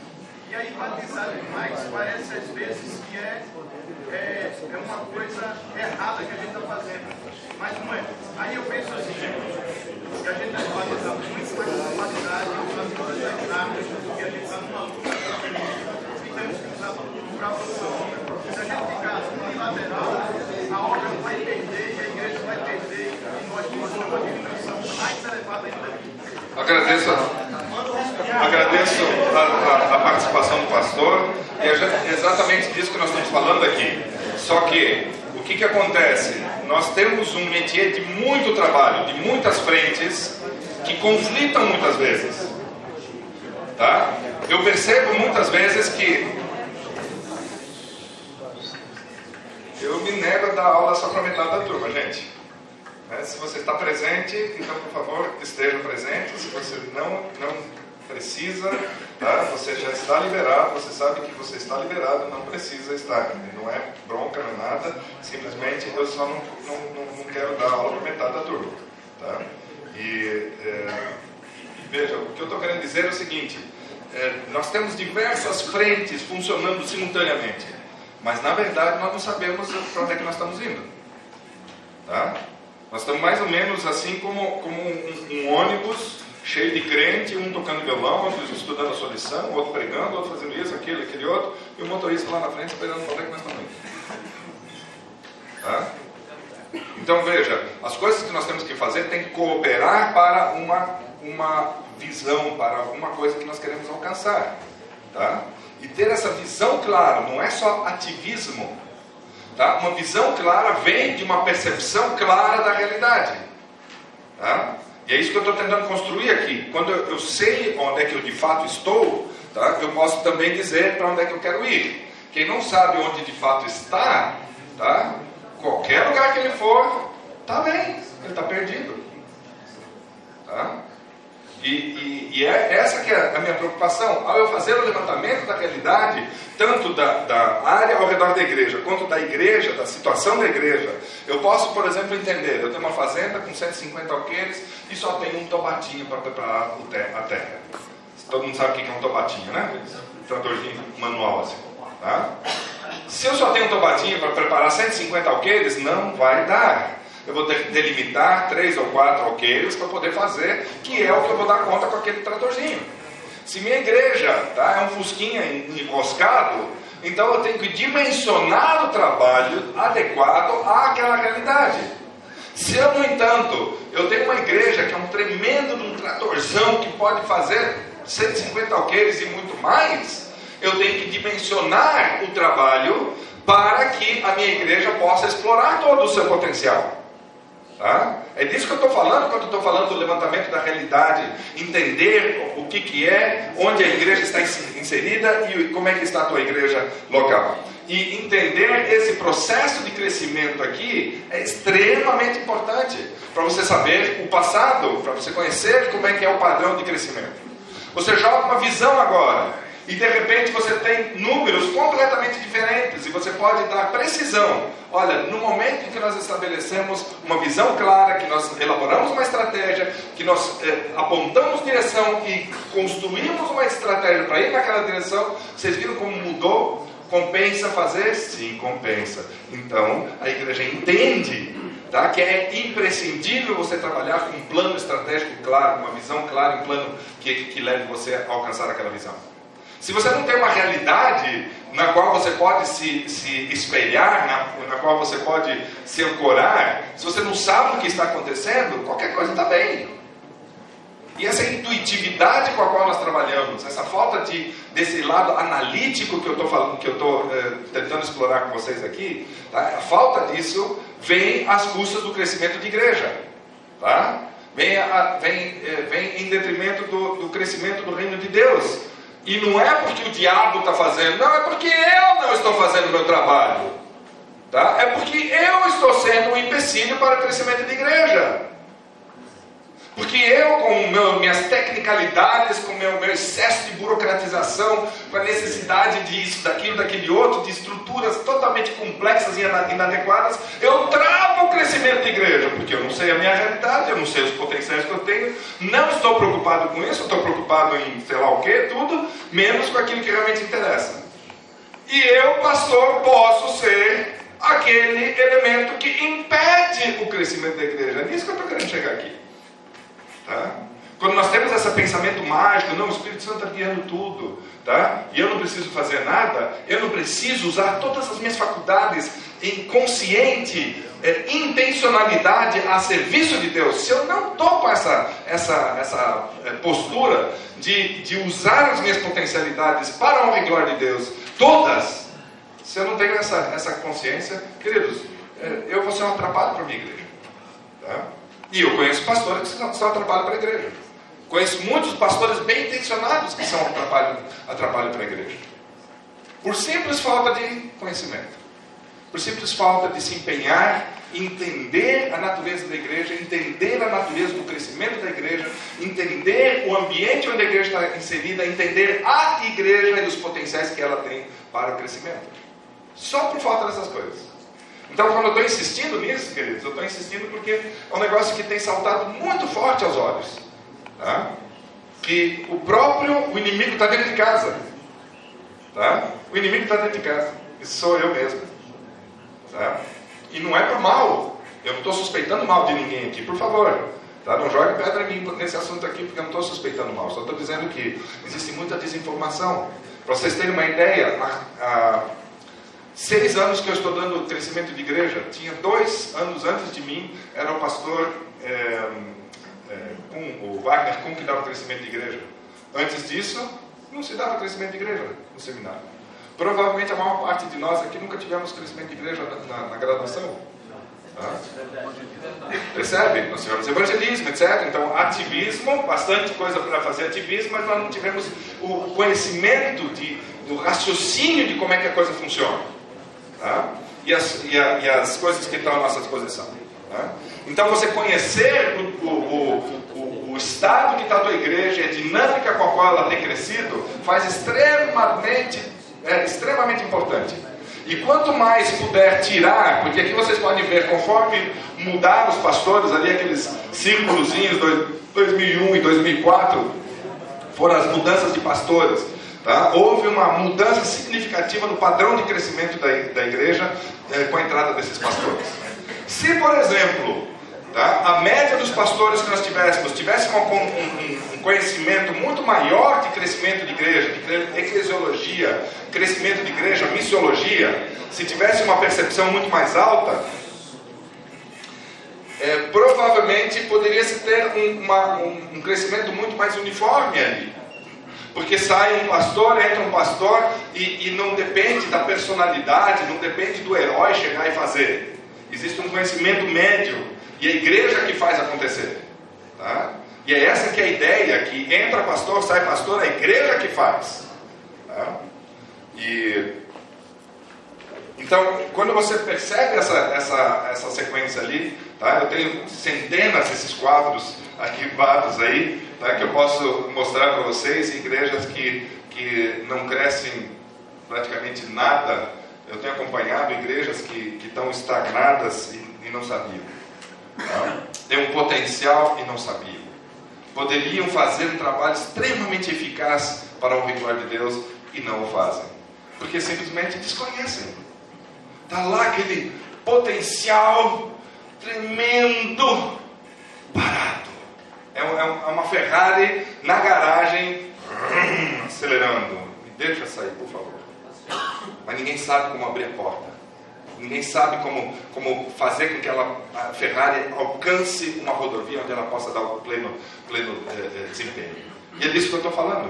Quando você não conhece a realidade onde você está, quando você não conhece os potenciais que existem, quando você não conhece, por exemplo, os dons dos irmãos que existem, é, é, os dons presentes nos irmãos, a estrutura e personalidade deles, se você, não, se você não ajuda esses irmãos a se descobrirem e a utilizar a sua vida para ser uma vida eficaz, eu, eu, eu, eu digo o seguinte: nós temos uma, uma igreja que não é, é aproveitada em toda a sua potencialidade. E muito está nesse, nesse conhecimento aqui. Isso aqui demonstra para vocês uh, um monte de coisas. Aqui, queridos, aqui está embutido a ideia do batismo. Sei se vocês estão percebendo, ali tem uma linha que é só o batismo. É lógico que nós queremos crescer por batismo. Eu não quero crescer por transferência, mas eu preciso entender que se a minha igreja está só crescendo por transferência e eu não estou batizando, eu tenho que ver isso. Porque eu estou sempre feliz. Intuitivamente eu olho para a minha igreja, está cheia. Cheia de gente. Né? E eu, como tudo é intuitivo, eu não me dou conta que a minha igreja está cheia de crentes adventistas que vêm de outras igrejas. E eu não quero crescer por transferência.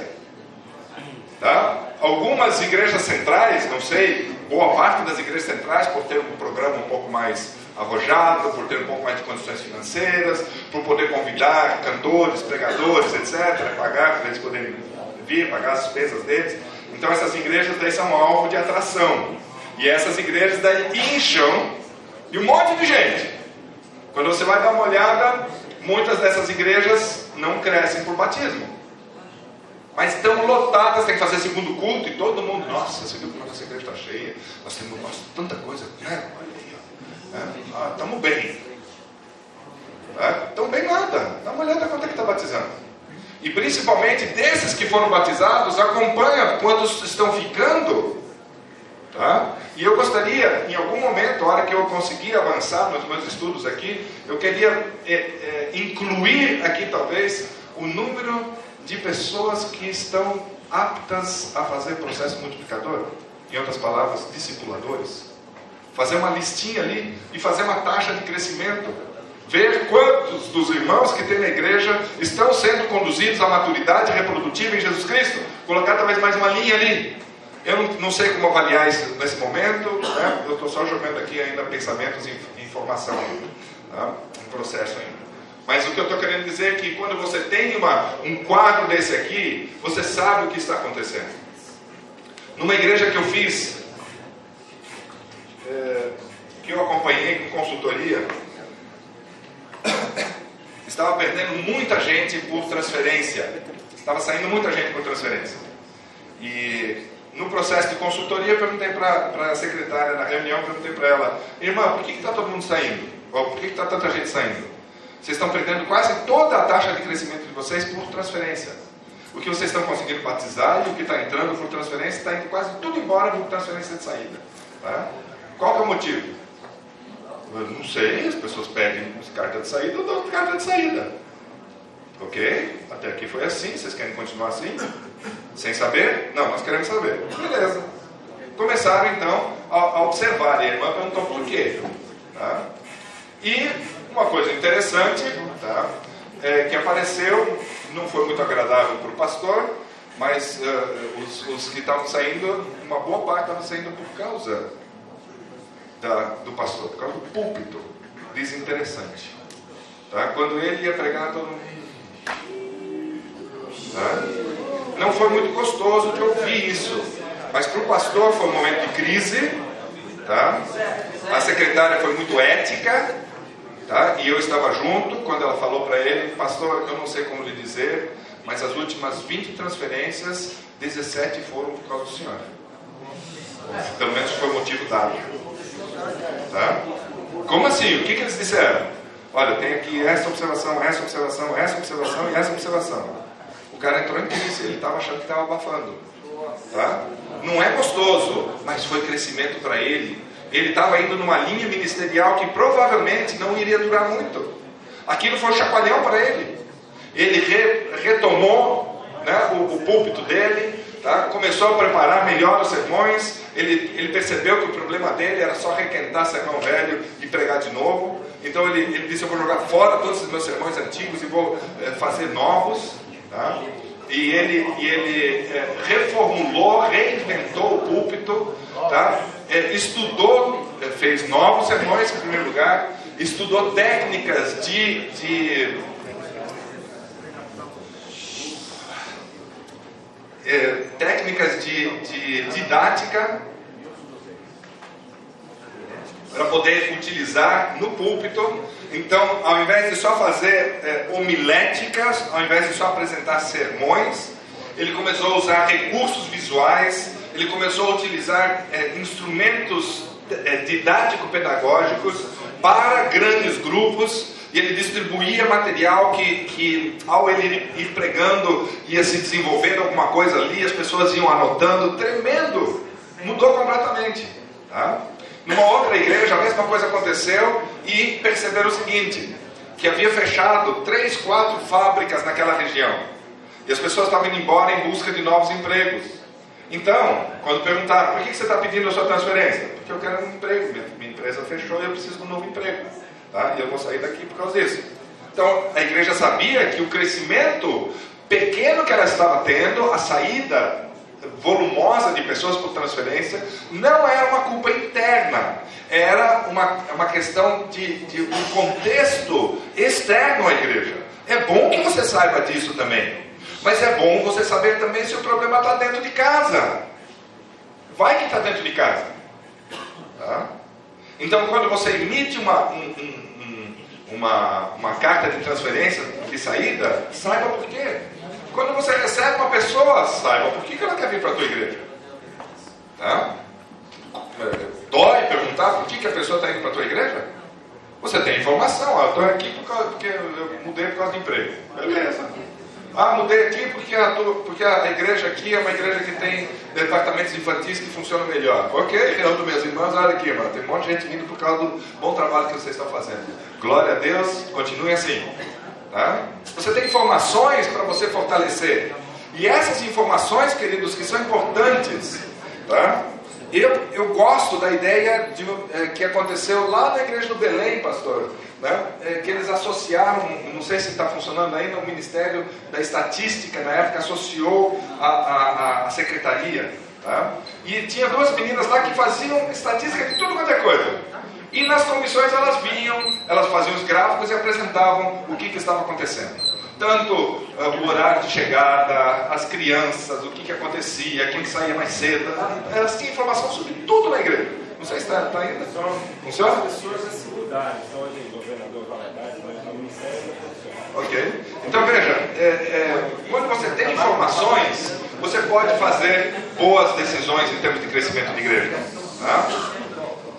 Nessas viagens missionárias que a gente faz, querido, se a gente não tem boas informações, tá? a gente corre risco de vida por falta de boas informações. E eu percebi quão importante é você ter boas informações. Tá? E às vezes é uma questão de vida ou morte. Numa igreja talvez não seja um assunto de vida ou morte, mas pode ser uma questão de a igreja é, crescer ou não crescer. Você pode ter, por exemplo, um levantamento do dízimo. O que está acontecendo nessa igreja em termos de dízimo? Aquela mesma igreja, nesses anos ali, ó, é, diversos cálculos aqui. Por exemplo, você tem ali, ó, dízimo e a taxa de crescimento em dízimo. Estão vendo ali? Número de membros e TCA embaixo, percentual. Aí dízimo e TCA embaixo. Quando você vai dar uma olhada ali, ó, você tem 3,297 nos dois. Em 98 tem 5,6 em taxa de crescimento, 5,7 no dízimo.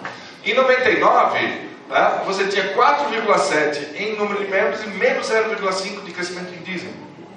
Tá? No ano de 2000, eh, tinha 5,6 de membros e só 2 de dízimo. Quando você vai dar uma olhada no, no dízimo por pessoa, na média por pessoa, tá? foi de 1.200, foi caindo, caindo até 1.100 no ano, no ano 2000. Quando trocou o pastor, você vê que estanca, imediatamente estanca a transferência. Ele deu uma organizada em todas as, as frentes da igreja. Você pode ver ali no ano 2001, estanca praticamente as transferências de saída, ou diminui consideravelmente a um nível normal. Tá? As remoções são zeradas e ali não foram deixadas de fazer, simplesmente não tinha mais é, remoções para fazer. Ele batizou menos, no entanto, começou a crescer mais. Dá uma olhada ali. Ó. Tá? A taxa de crescimento melhorou. Eu não estou estimulando para que batize menos. Imagina se ele continuasse a batizar 33 pessoas ali. Tá? Mas cada pastor tem seus pontos fortes, pontos fracos. Esse era um pastor mais organizador não deixava de batizar, mas era mais organizador. O outro era só batizador e não, e não organizava. Agora entrou uma pessoa que eu creio que era mais equilibrada, e vocês veem ali, ó, de 220 batizaram 22, 10% de taxa de crescimento por conversão. Interessante, né? E depois saíram alguns ali por, por remoção, é, mas não, por transferência, né? Equilibrou transferência de entrada e de saída, então ficou basicamente ali essa, essa taxa de crescimento ali. Tá? E ali você vê, depois você vê isso traduzido no dízimo e nas ofertas também. Dá uma olhada no dízimo por pessoa ali quando muda o pastor. Ele volta ao patamar de 1.200. No ano 2002 ele vai para 1.224, 1.260. Tá? Aí troca de pastor de novo. O, o, pastor que entrou em 2004 era o tipo do showman. Ele atraía multidões. Tremendo orador. Tá? Também um tremendo organizador. E ele começou a fazer um programa assim, muito dinâmico dentro da igreja. Tá? E começou a atrair muitos curiosos. Tá? Você vê que a, que a, quantidade de pessoas que começam a ser transferidas na, e transferência de entrada na igreja aumenta consideravelmente ali a partir do ano 2004. Tá? Exatamente, porque ele atraía principalmente adventistas. Então a taxa de crescimento se deve muito pela transferência de entrada. Tá? Você precisa saber disso. Eu estou crescendo por transferência ou estou crescendo por batismo? Se você tem uma visão, como por exemplo uma igreja lá que eu acompanhei lá em Manaus. Essa igreja, essa igreja de Manaus, a visão dela era crescer por conversão. Tá? Então eles queriam, por conversão, uma taxa de crescimento de 12% ao ano, pelo menos. Tá? Agora, é, para eles, não, era, não, não fazia parte da visão deles começar a crescer por transferência. Não que eles estavam desprezando isso, no entanto, não era o foco deles. E se eles começam a crescer por transferência tá, e não crescer por conversão, eles têm um problema, eles não estão cumprindo com a visão deles. Tá? E, mas para isso você precisa de um sistema de informação que nutra o sistema e você possa acompanhar aquilo que está de fato acontecendo. Em termos de oferta, é, não sei se na igreja adventista se aplica isso, mas em outros lugares, mas tem sempre um pouquinho de verdade nisso. Nas igrejas congregacionais, o dízimo é, tem, por exemplo, se é uma igreja congregacional tipo batista, que tem uma organização superior, mas as igrejas são congregacionais. Né? O dízimo, que uma parte também vai para a organização, é, uma, é, uma, é um reflexo da credibilidade da organização. E a oferta local é uma tradução da credibilidade da igreja local. Tá? Se isso for verdade, em plena, em plena, é, né, em plena instância aí, você dá uma olhada ali, compara o dízimo com as ofertas e a taxa de crescimento. Tá? Olha ali, ó, no ano de 99, aquele cara que não organizava, que só batizava e não cuidava da igreja. Tá? Ele tinha menos 5,9% de crescimento na, nas ofertas locais. 12% negativo nas ofertas locais. Ele estava perdendo rapidinho em credibilidade. Eu peguei essa igreja porque ela é muito característica, grita no, assim para a gente a situação real. Trocou de pastor, olha, olha a taxa de crescimento ali imediatamente né, de, de, na, nas ofertas locais, tanto nos dízimos quanto nas ofertas também. Então, o pastor local traduziu na cabeça dos membros a credibilidade da organização, traduzindo em dízimo, e traduziu a credibilidade da igreja local, traduzindo em ofertas ali. Tá? Então, dá para você ver nitidamente ali ó, tá, o que, que aconteceu. E se você ter essas informações, irmãos, é muito importante. Quer seja para o estímulo positivo da igreja, para a gente não ficar em triunfalismos vazios que muitas vezes temos, uma das esquisitices adventistas, a gente fica se congratulando por coisas que não está acontecendo. Tá? Então, ali você pode, se você quer, se você tem um sucesso, por que não festejar o sucesso? Mas se você não está indo bem, então analisa e toma as medidas para passar a ir bem. E é disso que eu estou falando. E sem uma análise adequada, sem você saber o que, o que está acontecendo, não tem como. Aqui uma outra igreja, uma igreja que cresce é, por plantio. A igreja mãe, se você observar, ela começou com 699 e terminou com 951, tendo uma taxa de crescimento de 34% na década. No entanto, ela plantou nessa década duas novas igrejas. Uma igreja desse tamanho podia até plantar mais, mas tudo bem, vamos dar glória por aquilo que aconteceu. No ano 2001 foi plantada uma igreja, também foi troca de pastor, Tá? E o pastor veio com um enfoque um pouco mais é, de plantio de igreja, viu que a igreja estava lotada, não tinha mais lugar para as pessoas. Essa é uma doença da igreja, uma igreja que não percebe a sua lotação, ela vai perder em crescimento por excesso de lotação. Isso, essa doença chama de, de é, estrangulamento sociológico. Está ali na apostila de vocês mais adiante. Tem a lista das doenças eclesiásticas ali. Então você tem ali, dá para você ver, observar certinho. E o plantio das igrejas tá, produziu uma taxa de crescimento decenal projetada de 157% e a outra de baixo 123%. O que gerou uma média de, de, de taxa de crescimento decenal de 106,6%. A igreja foi muito bem sucedida, uma igrejona desse tamanho, aí com 700, 800 membros, foi extremamente produtiva. Não ficar, não, os membros não ficaram na sua igreja, mas ela entendeu a sua vocação de implantar novas igrejas. Tá? Quando uma igreja grande, que já não tem mais espaço, entende que a sua vocação é das duas uma, ou se tornar um local é, de diversos cultos, com a igreja para fora, então você investe mais na igreja sem paredes, e a igreja funciona do lado de fora e vem para dentro em momentos, em cultos diferentes para a celebração. Pode ser um modelo de igreja, tá? vai na direção de, de uma mega igreja, tem problemas, ou essa igreja entende que ela foi é, chamada para plantar novas igrejas. Tá? Porque ali é um, é, um, é, um, é um criame de potenciais. Uma igreja grande, você tem potenciais ali tremendos.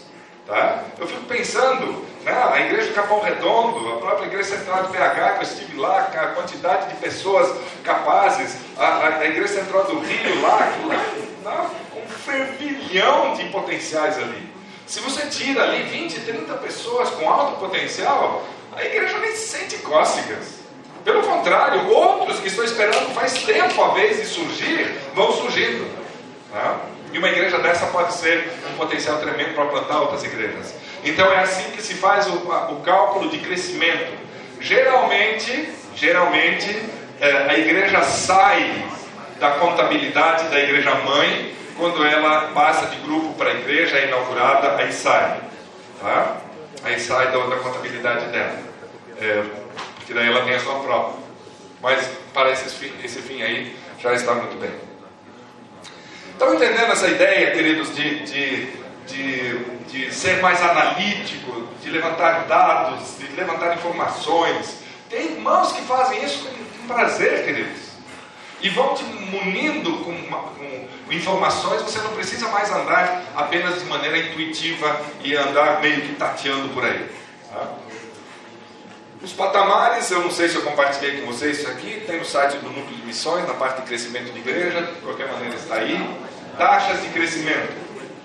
Para os evangélicos que não têm pressa da volta de Jesus, para os evangélicos que é, têm um crescimento relativamente é, fraco, tá? é, que vibram quando a igreja cresce 5%, tem um livro chamado Igrejas Evangelisticamente Eficazes, do Tom Rainer também, que ele fez um estudo de igrejas que são é, evangelista, evangelisticamente eficazes. Vocês têm esse material não? Tá? Eu posso colocar no pacote depois para vocês e colocar à disposição. Tá? É uma tradução meio tupiniquim nossa também, tá? que é para deixar o material à disposição. E ali eles, ele descobriu algumas coisas é, que, é, em igrejas que crescem pelo menos 5%. Tá? Então eu fico pensando, os evangélicos que fizeram esse estudo, que colocaram essa tabela aqui de crescimento, tá? é, lógico, eu entendo, é congregacional, mas queridos, eles não têm a pressa da volta de Jesus, eles não têm a mensagem maravilhosa que é um dos elementos poderosos para o nosso crescimento não tem a, a, mensagem poderosa que nós temos, que é um elemento para desenvolvimento espiritual dos membros e, e, e, e é, desenvolvimento para subir os membros no patamar para serem multiplicadores. Eles não têm a nossa compreensão tá, de um movimento leigo. Tá? Você pega uma Willow Creek, está todo mundo lá, tudo pago. Todos os ministérios são pagos. Você tem 15, 20 pastores lá, tropeçando um no outro. Tá?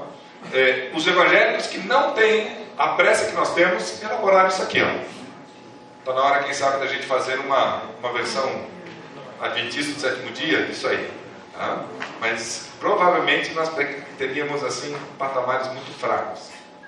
Uma igreja que cresce 5% ao ano, que para muitos é considerado bom, tá? quanto tempo ela leva para dobrar o número de seus membros? 20 anos. É essa pressa que nós temos da volta de Jesus? Então, só indo por aí, eu já percebo que essa tabela aqui está fraca. Está fraca para nós.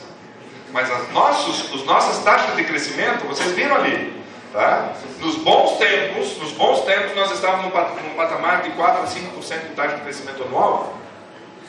Quer dizer 50% na década. Então pega, pega aí, ó, 25%, seria 2,5% ao ano. Tá? É o crescimento pobre. O que está abaixo disso é UTI, está doente, já está entubado na UTI. Tá? 2,5% ao ano é um crescimento líquido anual de 2,5%, é quase um decreto de morte para a igreja. Tá? Pode ser apenas uma questão de tempo para que ela morra. Tá? Com uma taxa de 2,5%. A maior parte das nossas igrejas tem 2,5% ou menos. Pastor. Pastor, eh, na divisão sul-americana, a maioria das nossas igrejas, das 24.100 e poucas que tem, cerca de 17.500 igrejas têm entre 1 e 100 membros. A nossa, a nossa grande, o nosso grande percentual são de igrejas pequenas. É, talvez isso explique um pouco, pastor, porque a igreja cresce também, e igrejas menores crescem mais que igrejas Sim. maiores. Esse é o princípio do crescimento da igreja. Não, tem a ver com o que o senhor está falando ali. E igrejas grandes, a divisão de cerca de 2, 3% de igrejas maiores que os membros. São poucas igrejas. Mas a grande maioria das igrejas são entre 1 e 100 membros. Então, a taxa de crescimento de, eh, nos bons tempos de 4, 5, 6% ao ano que nós temos em nível de divisão se deve às igrejas pequenas. Porque, é claro, igrejas pequenas crescem mais do que igrejas grandes. Igrejas mais novas crescem mais do que igrejas mais velhas. Tá? Igrejas com mais jovens crescem mais do que igrejas com pessoas mais velhas. São alguns princípios de crescimento de igreja. Tá? Muito bem. Se você quer ir para o patamar regular, que é onde antes dessa, desse ajuste de secretaria nós estávamos vendo o patamar de 50%, tá? é um crescimento regular, que apenas mantém a igreja no nível da sobrevivência, tá? 5% ao ano. Nesse nível a igreja ainda pode ser recuperada e pode voltar a crescer saudável, que levaria uns 20 anos para dobrar o número de seus membros. Tá? Está muito longe do crescimento exponencial, que é o crescimento natural. Pega numa placa de Petri e coloca, coloca duas, duas, ou uma bactéria lá e vê como é que ela se multiplica. Vê a, a multiplicação do ser humano com todas as guerras e todas as pestilências, tudo que aconteceu. É crescimento exponencial. Pega a, a, a multiplicação do lixo no mundo, tá? Exponencial praticamente qualquer coisa que se mova na natureza cresce em termos exponenciais. Tá? O plano de Deus para o crescimento da igreja também é exponencial. Se você está com uma taxa de crescimento de 5% ao ano, você vai levar 20 anos para dobrar o número de membros. Tá? Membros jovens já ficaram velhos por conta, por conta da demora. Um crescimento de 100% os evangélicos consideram como bom seria uma taxa de crescimento, ela dobra o número efetivo de seus membros a cada 10 anos, numa taxa entre 8% a 12%, já porque não é estável, não tem como você manter igualzinho, não é uma máquina, vai crescer, vai diminuir, tem anos que você tem resultados melhores, tem anos que você tem resultados menores, tá? mas na média aí você está em 10, entre 8% e 12% ali oscilando, então você tem um crescimento de 100% na década. Tá? Eles consideram isso bom eu começo a considerar bom daqui para frente. Tá? Aqui entramos num patamar de crescimento surpreendente, isso é expressão deles. Tá? 200% na década, isso é 20% ao ano.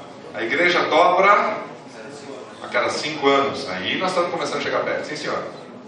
Pastor, mas sei, é interessante, é interessante isso, mas não todos que levar em conta fator de resistência quanto a conversões para o adventismo com relação às conversões para o meio evangélico, deve parecer que a, resistência para o adventismo implica numa uma reestruturação de vida como um todo, né? então isso tem que ser ponderado também. Né? Você está falando do sábado, alimentação, estrutura familiar, nós, nós somos bem exigentes.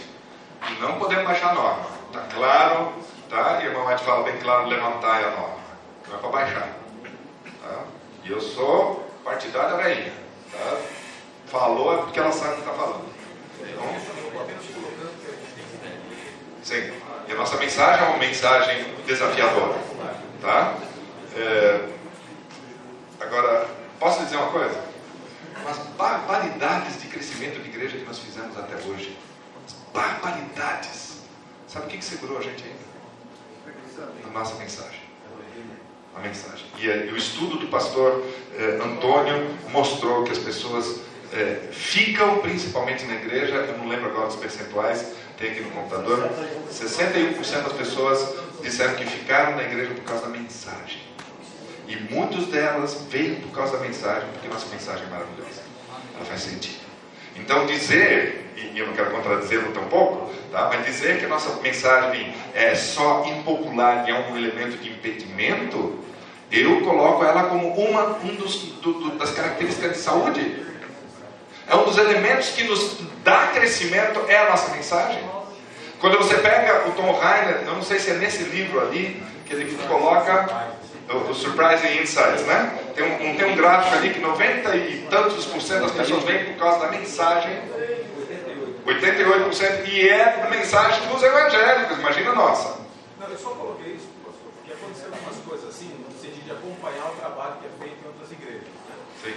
E Deus me concedeu assim um privilégio de até uma, uma vez participar em um evangelismo que o pastor da igreja Assembleia de Deus permitiu que fizesse lá e depois a igreja acabou se tornando igreja adventista, um outro caso. Mas eu perguntei assim, como é que vocês calculam os membros? Eles fazem um apelo quando o culto, a pessoa aceitou Jesus, vai à frente e é membro da Assembleia de Deus. Entendeu? Então, existe todo um processo discipulado em algumas igrejas pentecostais muito assim, raso, superficial, comparado com aquilo que a gente adota no gerado e Ok. Sim. Sim. E algumas pessoas deixam de vir. Mas eu te digo o seguinte: nós não teríamos sequer o crescimento que nós temos hoje se não fosse a nossa mensagem. Então, eu tendo, assim, pastor, né, não é discordar da sua pessoa, mas da ideia de que nossa mensagem é um impedimento do nosso crescimento. Eu discordo dessa ideia. É um impedimento, pastor, mas ela, ela dificulta. Ela filtra bastante a, a, a intencionalidade daqueles é, eu, eu, tendo, eu tendo a, a, a, a, achar que a nossa mensagem é um ponto fundamental que contribui para o nosso crescimento. Mas tudo bem, eu entendi o que você está tá querendo dizer, que é uma, é uma mensagem difícil e tem pessoas que vão ter dificuldades com isso aí. Tá? 300% na percepção deles é excelente, dobra o número de membros a cada 3 anos, 3 anos e meio. Aí nós começamos a entrar no patamar que eu acho que seria bem mais cara de Adventista no sétimo dia. Só que você percebe o problema logístico se nós crescêssemos como deveríamos crescer, como um movimento do tempo do fim? Imagina quantos, quantos membros tem sua, sua igreja central, pastor? 350. 350. Tem lugar para quantos? 350. 350, ok. Vamos dizer que em 3 anos e meio você tivesse mais 350. Você teria que em 3 anos e meio ter mais uma igreja com capacidade de 350.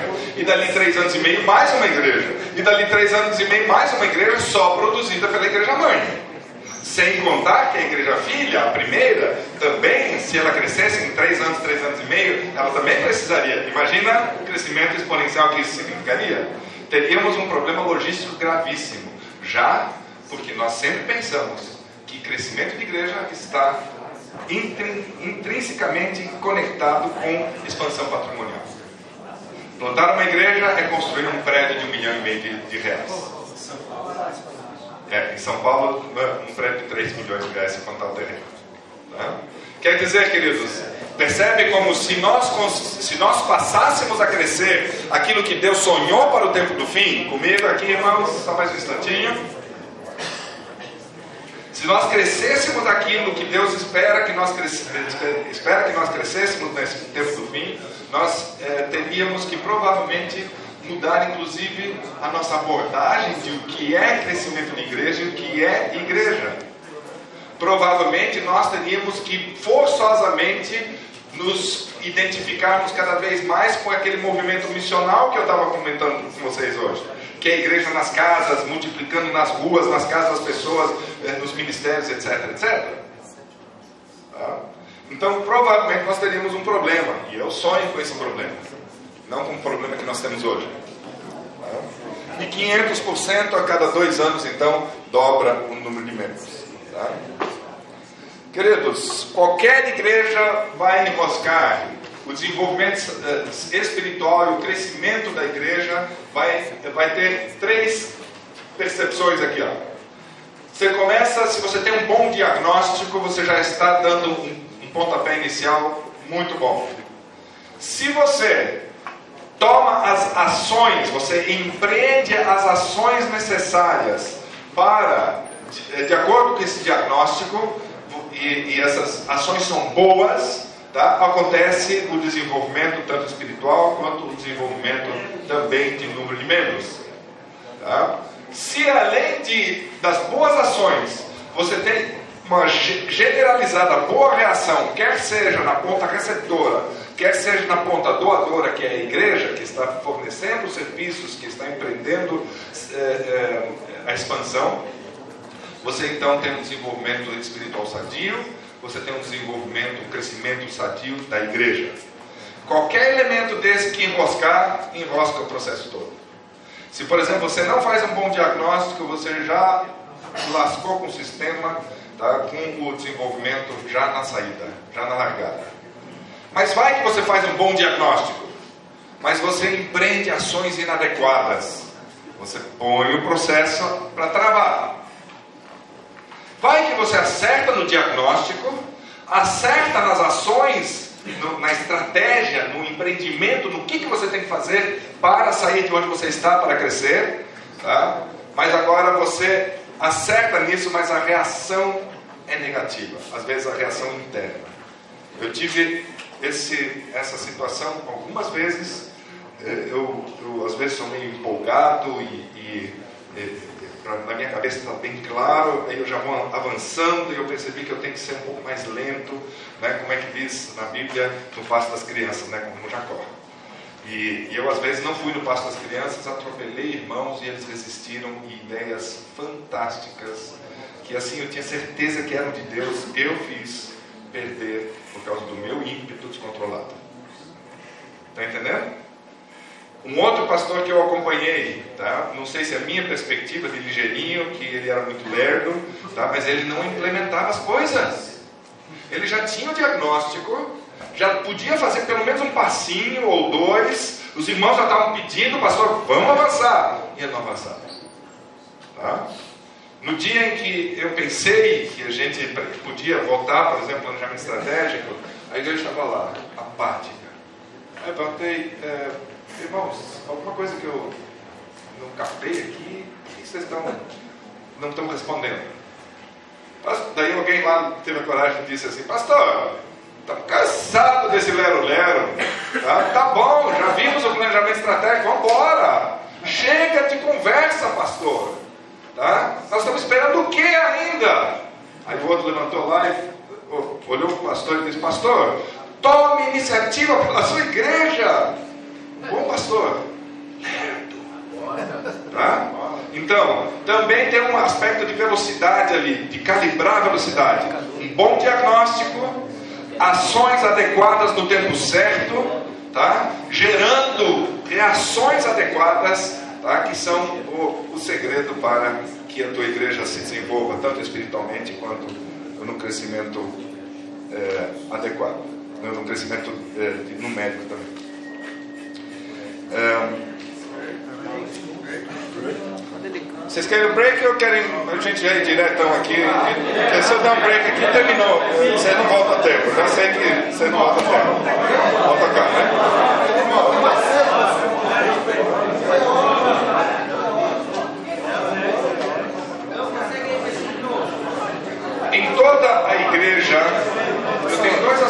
aqui, ó.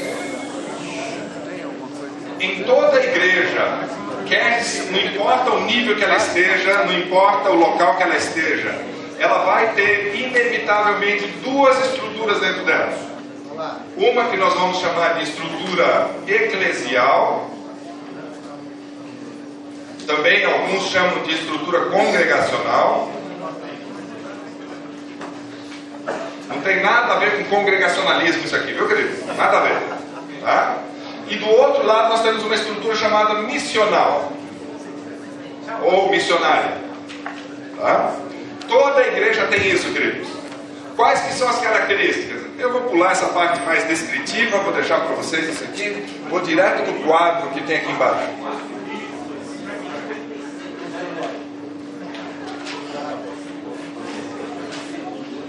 Ok. A estrutura congregacional, ela tem mais jeitão aquela de igreja estabelecida, de uma paróquia. Presta atenção, irmãos, que você entendendo isso aqui, tem muita coisa que você vai entender na tua igreja e muita coisa que você vai poder empreender ali. A, a estrutura missional é mais para uma para-igreja, mais uma seita. Ali o governo é de consenso, tudo é feito de consenso. O governo, quem manda ali é missão. Tá? Nessa, nesses projetos missionários, nós não temos muito consenso, muita conversa, voto, etc, etc, no, no, no, núcleo de missões. Nós não funcionamos como estrutura congregacional, nós funcionamos como estrutura missional. Quem manda é a necessidade da missão. E é ali que nós nos dispomos a ir. Não tem quem manda, tá? o grupo que está focado na missão se reúne e surge a necessidade, pastor, tem uma necessidade de 10 novas igrejas em Guiné-Bissau. Tá? Aí eu pergunto sempre na roda, alguém tem dinheiro para pagar rapidinho 10 igrejas aí? Não. Tem? Não, não tem. Como é que nós vamos fazer? Pastor, vamos avançar pela fé que nós vamos conseguir. Queridos, tá? nós já conseguimos e coisas fantásticas estão acontecendo. Tá? Em praticamente dois anos vamos construir 10 novas igrejas em Guiné-Bissau. Eu contei para vocês a história das máquinas para fazer os tijolos ecológicos, tá? o, o, o, grupo de missionários, o grupo de missionários que está indo. Nós devemos ter é, em janeiro e julho, janeiro e julho dos últimos três anos somados, nós já devemos ter tido mais de 200 missionários que foram para Guiné-Bissau. Em janeiro agora de 2014, nós estamos com uma lista tão grande que nós não sabemos o que fazer. Tá? Meus, os meus colegas que pouco a pouco estão me ultrapassando, e essa é uma das coisas bonitas, né, de você ver pessoas que eh, não sabiam nada, aprenderam com você e daqui a pouco elas se deixam no poeira, vão embora. E, esse, e esses doidão que eu, eu, ando criando aqui na, na, nas provetas do, do, do, do seminário aqui, eh, estão propondo, pastor, vamos, vamos, eh, vamos fretar um avião. Nós temos tanto missionário que nós vamos ter que fretar um avião porque nós conseguimos, eh, o ano passado, em julho, nós, nós construímos uma igreja, em janeiro agora construímos mais duas, agora em julho construímos mais duas, falta cinco. Aí então, nós queríamos terminar as cinco até janeiro, até final de janeiro de 2014. Tá? Eu não sei o que vai dar, eu não faço a mínima ideia, estou deixando nas mãos de Deus. Eu sei que vai ter ciumeiro aqui e ali, vai ter gente que vai dizer, quem é você para enfrentar um avião? Eu estou pouco preocupado. Eu tenho dinheiro? Não tenho. Não tem, não tem, então bora do mesmo jeito. Tá? Porque se eu esperar ter, para daí fazer as coisas de Deus, nunca vou fazer. Eu não tenho orçamento, não tenho preocupação, nem de prestar conta, nem nada. Tá? Ele vai no peitaço. Nunca tenho dinheiro mesmo. Então tenho que ir pela fé. Senhor, quer? Paga a conta. Muito simples o nosso, nosso trato com Deus. Tá? E e até aqui nos ajudou o Senhor, nós vamos conseguir, se não der para ir é, é, fretar um avião e, e, e, e, esses, sei lá, 250, 300 missionários que nós estamos querendo levar para construir as cinco igrejas que faltam em janeiro agora de 2014, se não for, vamos mais uma vez, vamos mais uma vez, vamos fazendo, até que dá. Tá? Agora, uma coisa é certa, tá? quando Deus chama, Ele capacita. E, e essa é a estrutura missional, quem manda é a missão, não é uma pessoa. Pessoas que têm a cabeça muito institucionalizada esperam o chefe da ordem. Tá? Eu tenho um colega que sempre pergunta: Volta, você que é o nosso líder, o que, que nós vamos fazer agora? Eu disse, não sei. Mete o joelho no chão e vai descobrir como eu faço. Tá? Porque a liderança é totalmente compartilhada. Não tem quem manda, quem manda é a missão. Tá? Agora, do lado de cá é tudo consenso. Todo mundo que tem alguma coisa para dizer tem que dar o seu pitaco. Tá? E não estou desprezando isso, só estou dizendo que a estrutura é diferente.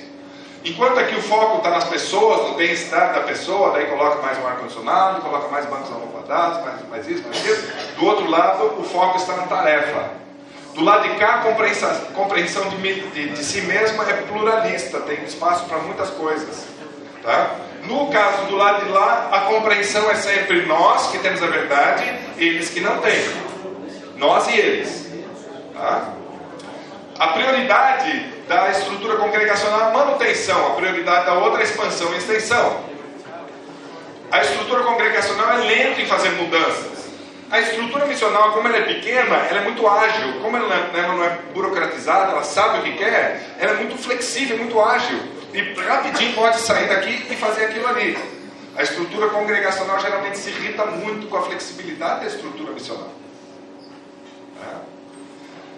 É. Preocupações são múltiplas na estrutura congregacional. Tem departamentos de tudo quanto é tipo que tem que, tem que cuidar, tem que ver, enxergar.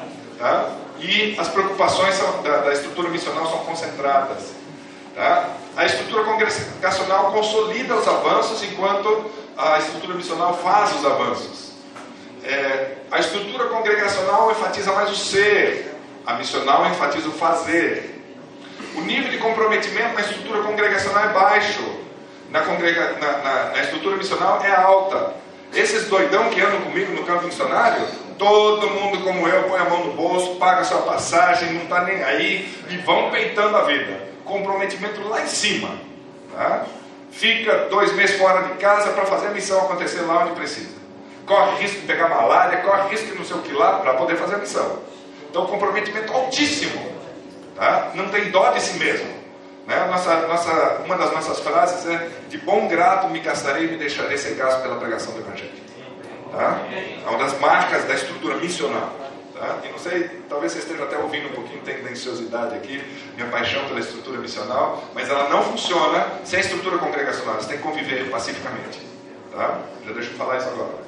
Então, crescimento biológico, outra é crescimento por conversão, o nível de comprometimento baixo, alto, alimenta espiritualmente, desafia espiritualmente, é burocrático, é complicado, ali é fácil, descomplicado. Aqui controla, supervisiona a estrutura, ali delega, avança, cria estruturas muito simples. Cuida de pontos doutrinários e crenças, prega as doutrinas e crenças, protege a igreja suas tradições, ali ataca na frente de batalha, tenta engolir a estrutura missional, tende a ressentir-se contra a estrutura congregacional, busca equilíbrio e estabilidade e está pronta a enfrentar lutas e desconfortos. Tá? Vocês perceberam a minha tendência? Eu sou tipicamente uma pessoa da estrutura missional. Tá? É, tipicamente. Eu me, me irrito com algumas coisas tipicamente da estrutura congregacional. Mas deixa eu, como professor, dar o equilíbrio aqui. Não tem como a estrutura missional sobreviver sem uma boa estrutura congregacional. Porque os conversos, eles precisam ter um lugar onde eles possam crescer espiritualmente. Concorda comigo? Então, eu vou na frente de batalha e eu, eu vou buscar pessoas perdidas, trago para dentro de onde?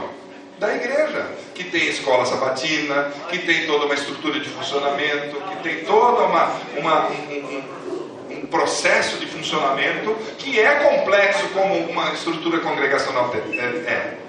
Então, não tem como uma sobreviver sem a outra, mas as duas é, têm dificuldade de conviver. E como a estrutura congregacional que detém o dinheiro e o poder de decisão, geralmente ela engole, ela mata a estrutura é, é, é, missional. Porque a missional, ela, ela só gasta, ela não produz dinheiro, tá? ao menos não no primeiro instante. A tendência então é a estrutura congregacional abafar, matar, por quê? Porque é ela que decide. Uma pessoa tipicamente da estrutura é, missional quer ir para frente de batalha, tá? aí o pessoal da, da, da estrutura congregacional diz: tem que passar pela comissão. Chega lá na comissão e diz: não, não pode. Tá? Você não tem seguro para ir.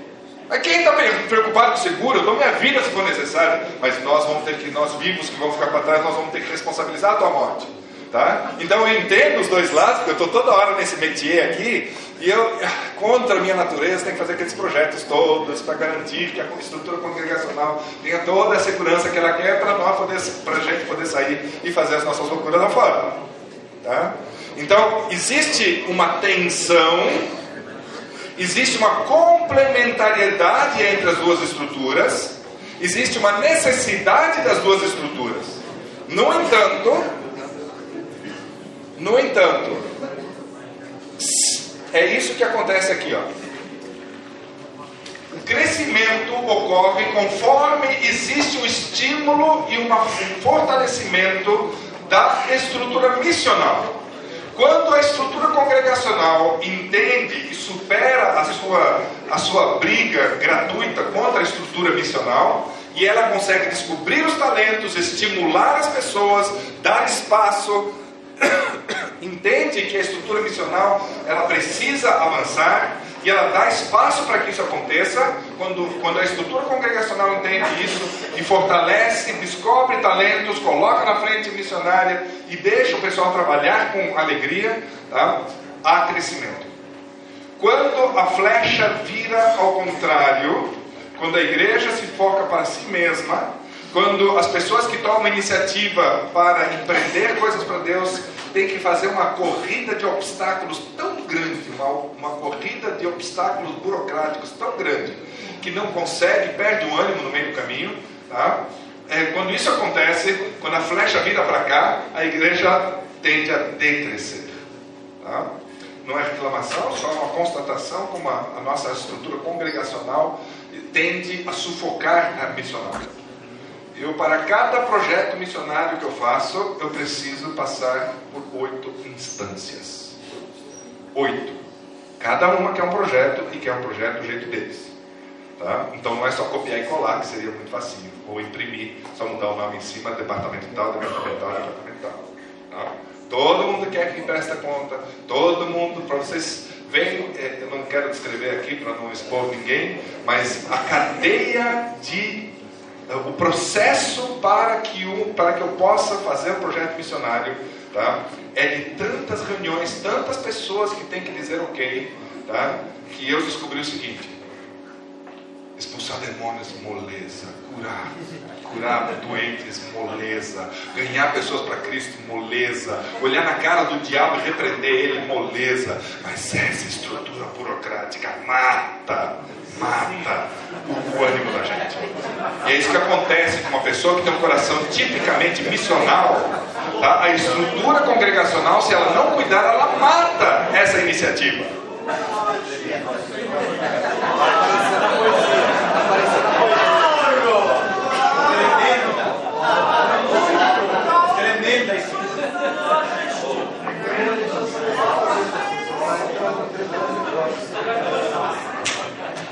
Meu desabafo hoje.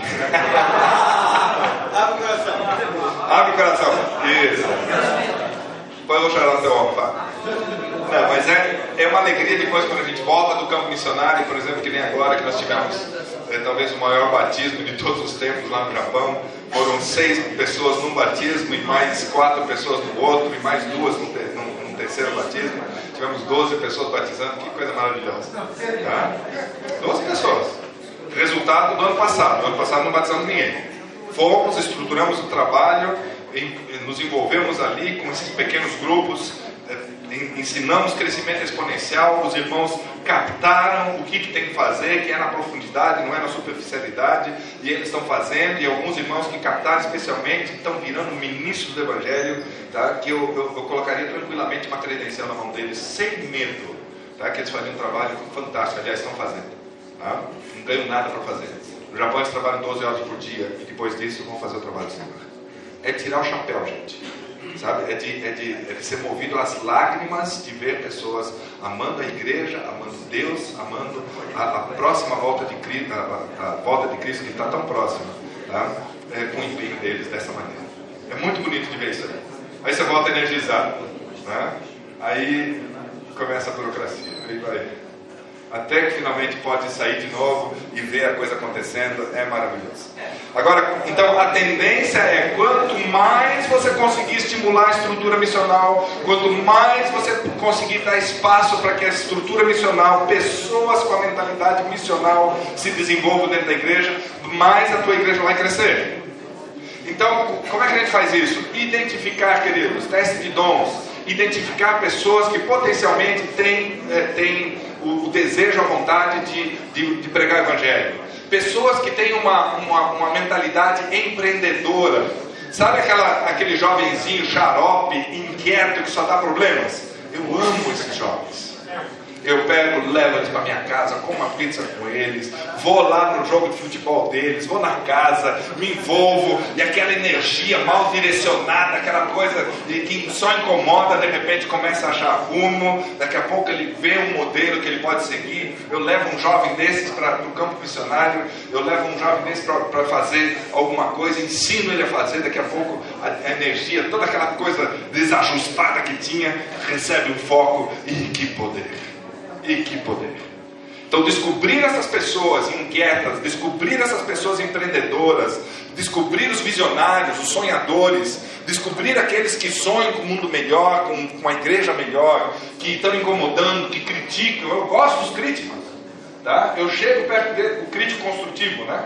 Que num primeiro momento está numa casca grossa, você só ouve que ele critica, critica, eu me aproximo dele, quando eu percebo que a crítica dele, na verdade, é energia mal direcionada, aí eu pego ele, abraço, trato dele por amizade, ganho o coração e depois a gente começa a andar junto. Isso é fortalecer a estrutura missional que tanto precisa ser fortalecida na Igreja Adventista Sétimo Dia. Tá? É o exemplo é, que foi colocado pelo pastor Aline Santos.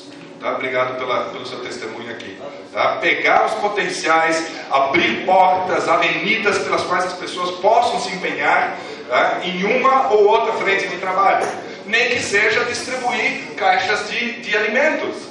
Ele não sabe falar, ele não sabe cantar, ele não sabe pregar, ele não sabe nada. Ele pega uma caixinha de alimento e leva lá. E uma pessoa que sabe, sabe, sabe falar, vai junto e ganha as pessoas que receberam o alimento com a palavra. Associação entre dons é fantástico. Isso precisa acontecer para que a estrutura missional se desenvolva.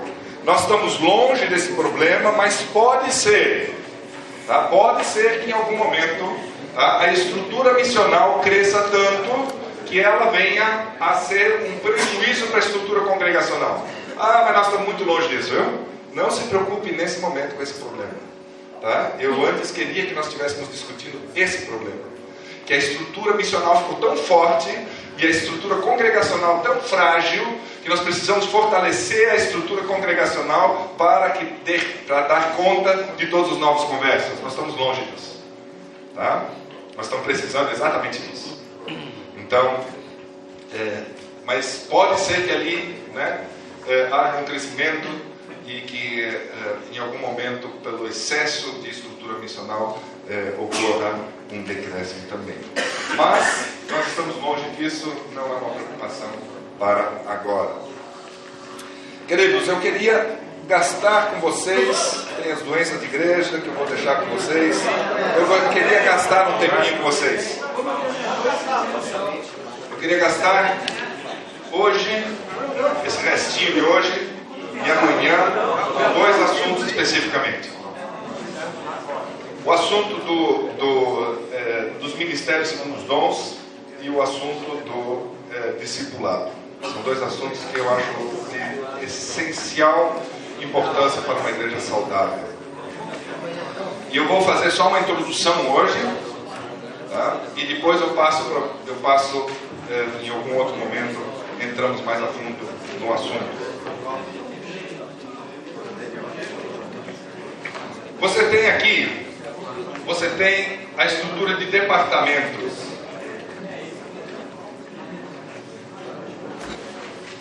E do outro lado, e do outro lado você tem a estrutura de ministérios.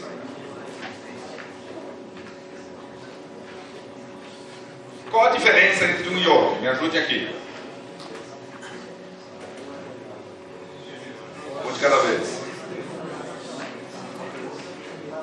Departamento de obras, ministério ministério tem um foco comum. Dentro para fora. É, como é que você diz esse ministério tem um foco comum? Como é que você, o que você quer dizer com isso? É porque assim, no programa de ministério, todos trabalham com foco. E no departamento, cada um tem um lado. Para a palavra. Sim, se você tiver uma visão, sim. Tá? Se você não tiver uma visão clara, se você não tiver um planejamento estratégico, pode ser que até piore esse processo de, de, eh, de, de, de dispersão que já ocorre através dos, dos departamentos. Vocês leram o livro eh, Igreja Simples, cada um quer sua data, cada um quer isso, cada um quer aquilo, etc. Pode ser que os ministérios também queiram. Se não tiver uma visão, é a visão que unifica. Os ministérios, na verdade, tendem a puxar cada um para o seu lado também, se você não tiver uma, uma visão unificadora. Por isso que eu, particularmente, não recomendo a implantação de, de ministérios segundo os dons se não tiver uma visão clara unificadora. Tá? Agora, você tem razão. Quando tem, tá, ele puxa na mesma direção. Tá? Por quê? Porque o ministério ele está a serviço, basicamente, ele está a serviço de uma visão. Tá? O, departamento ele não depende de uma visão necessariamente, tá? Ele depende de uma cultura corporativa, tá? Na verdade, é, de uma de uma instituição.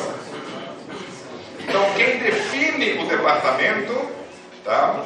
É uma questão de fidelidade institucional.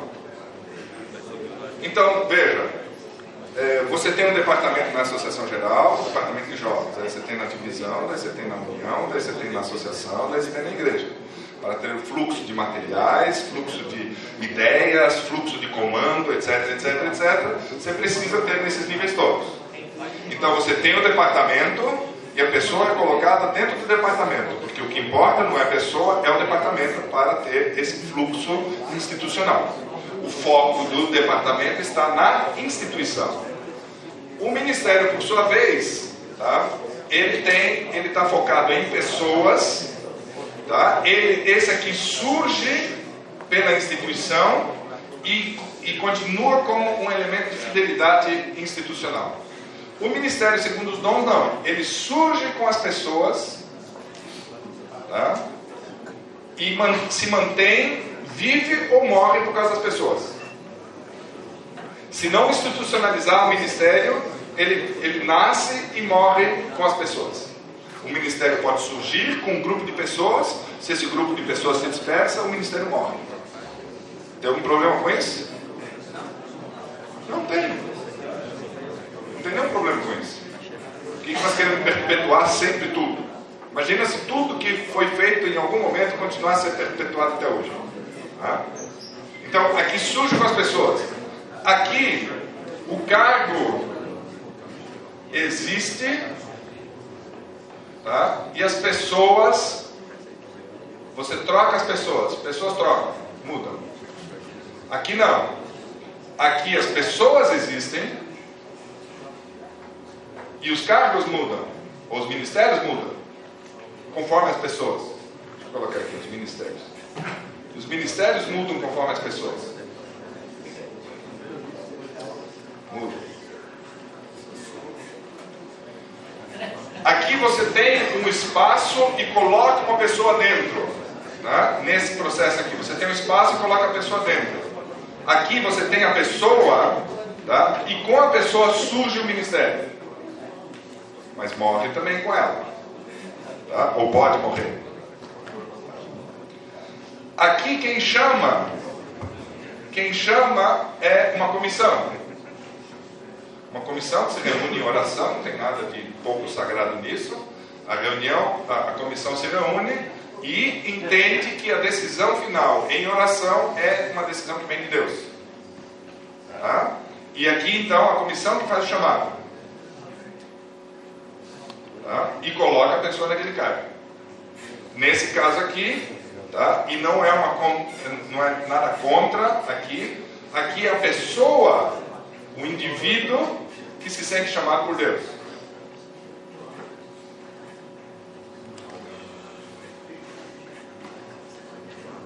Direto. Tá? Isso não é melhor do que isso, só são abordagens diferentes. Tá? Só que aqui, alguém pode entender que o processo é, é, como passou por, ser humano, por seres humanos aqui, alguém pode entender que o chamado não é bem aquilo. Quando a pessoa se sente chamada por Deus, ela tem aquele sentimento, aquela experiência existencial, tá? e ela, a partir daquilo lá, ela tem aquela, aquela clareza o que, que Deus pediu para ela fazer e ela se dispõe para ir fazer aquilo e a igreja simplesmente absorve e dá espaço para que ela possa fazer aquilo que ela é, precisa fazer. Tá? Sim. Na sua visão, a sua igreja só vai crescer quando acaba com o sistema de departamento? Não, tem pensamentos radicais assim, tá? É, porque tem um processo no meio disso aqui, tá? Você tem, por exemplo, uma igreja departamentalizada. Não tem como você, é, assim, manter uma igreja saudável e simplesmente quebrar isso aqui e implantar um novo sistema que ninguém conhece. Você vai precisar de uma estrutura intermediária aqui, você precisa de um período de transição, mas eu acredito que para o nosso tempo, tá? e de qualquer maneira, é, para ser justo para com a, com a própria Bíblia, na Bíblia nós não temos departamentos. Tá? Na Bíblia nós não temos essa maneira como nós trabalhamos, tá? na Bíblia nós temos os ministérios como os dons. Tá? Então eu creio que seria muito mais adequado para a natureza humana, em primeiro lugar, muito mais adequado para a nossa época, porque o pós-moderno, o secular, principalmente a geração Y, gosta de fazer aquilo que gosta de fazer, então não é um cargo que empolga a pessoa. Não sei como é que está entre vocês, mas há um tempo atrás tinha um, um, uma empolgação tremenda pelos cargos da igreja. Em alguns lugares essa, essa empolgação está diminuindo. Tá? Então, quando agora, mas você diz para a pessoa, você não precisa estar no cargo para você exercer um ministério, busque aquilo que Deus quer fazer da tua vida. E a pessoa se empenha num processo, numa jornada espiritual, e numa jornada espiritual, a pessoa descobre que Deus está falando com ela e descobre o que Deus quer dela. E ela se empenha naquilo e compartilha com a igreja.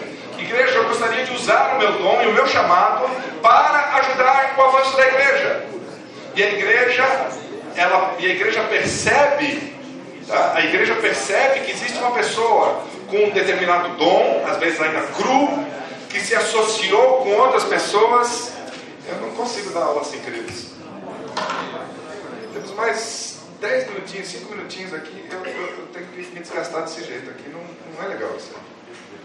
É, então, é, se você tem um ministério, a pessoa se sente chamada e ela disponibiliza sua força, seus talentos para a igreja, e a igreja, ao invés de burocratizar e dificultar isso, ela absorve, orienta, pega às vezes um dom bruto, um ministério de pessoas que você diz, Será que essas pessoas vai dar alguma coisa? Você senta com elas e você ajuda essas pessoas a viver o ministério, dando, deixando, deixando o chamado delas, tá? permitindo uma legitimidade daquilo que elas adquiriram de Deus. E você capacita, orienta, direciona para que elas possam fazer melhor aquilo que Deus pediu para ela fazer.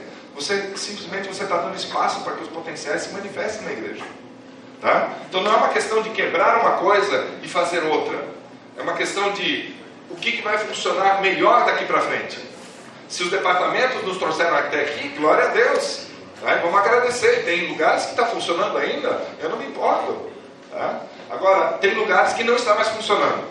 Então, uma, é, uma não, talvez a grande alternativa que nós temos hoje para voltarmos a ser um movimento leigo é você partir gradativamente de um sistema de, é, de, de, de departamentos para ministérios.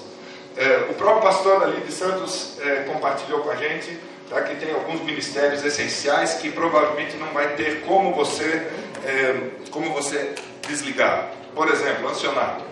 Você sempre pode chamar do que você quiser, tá? mas você sempre vai ter que ter um grupo de líderes que te ajudem na igreja. Isso nunca, não vai ter jeito de tirar isso. Pessoas que compartilhem o peso, a carga de liderar a igreja.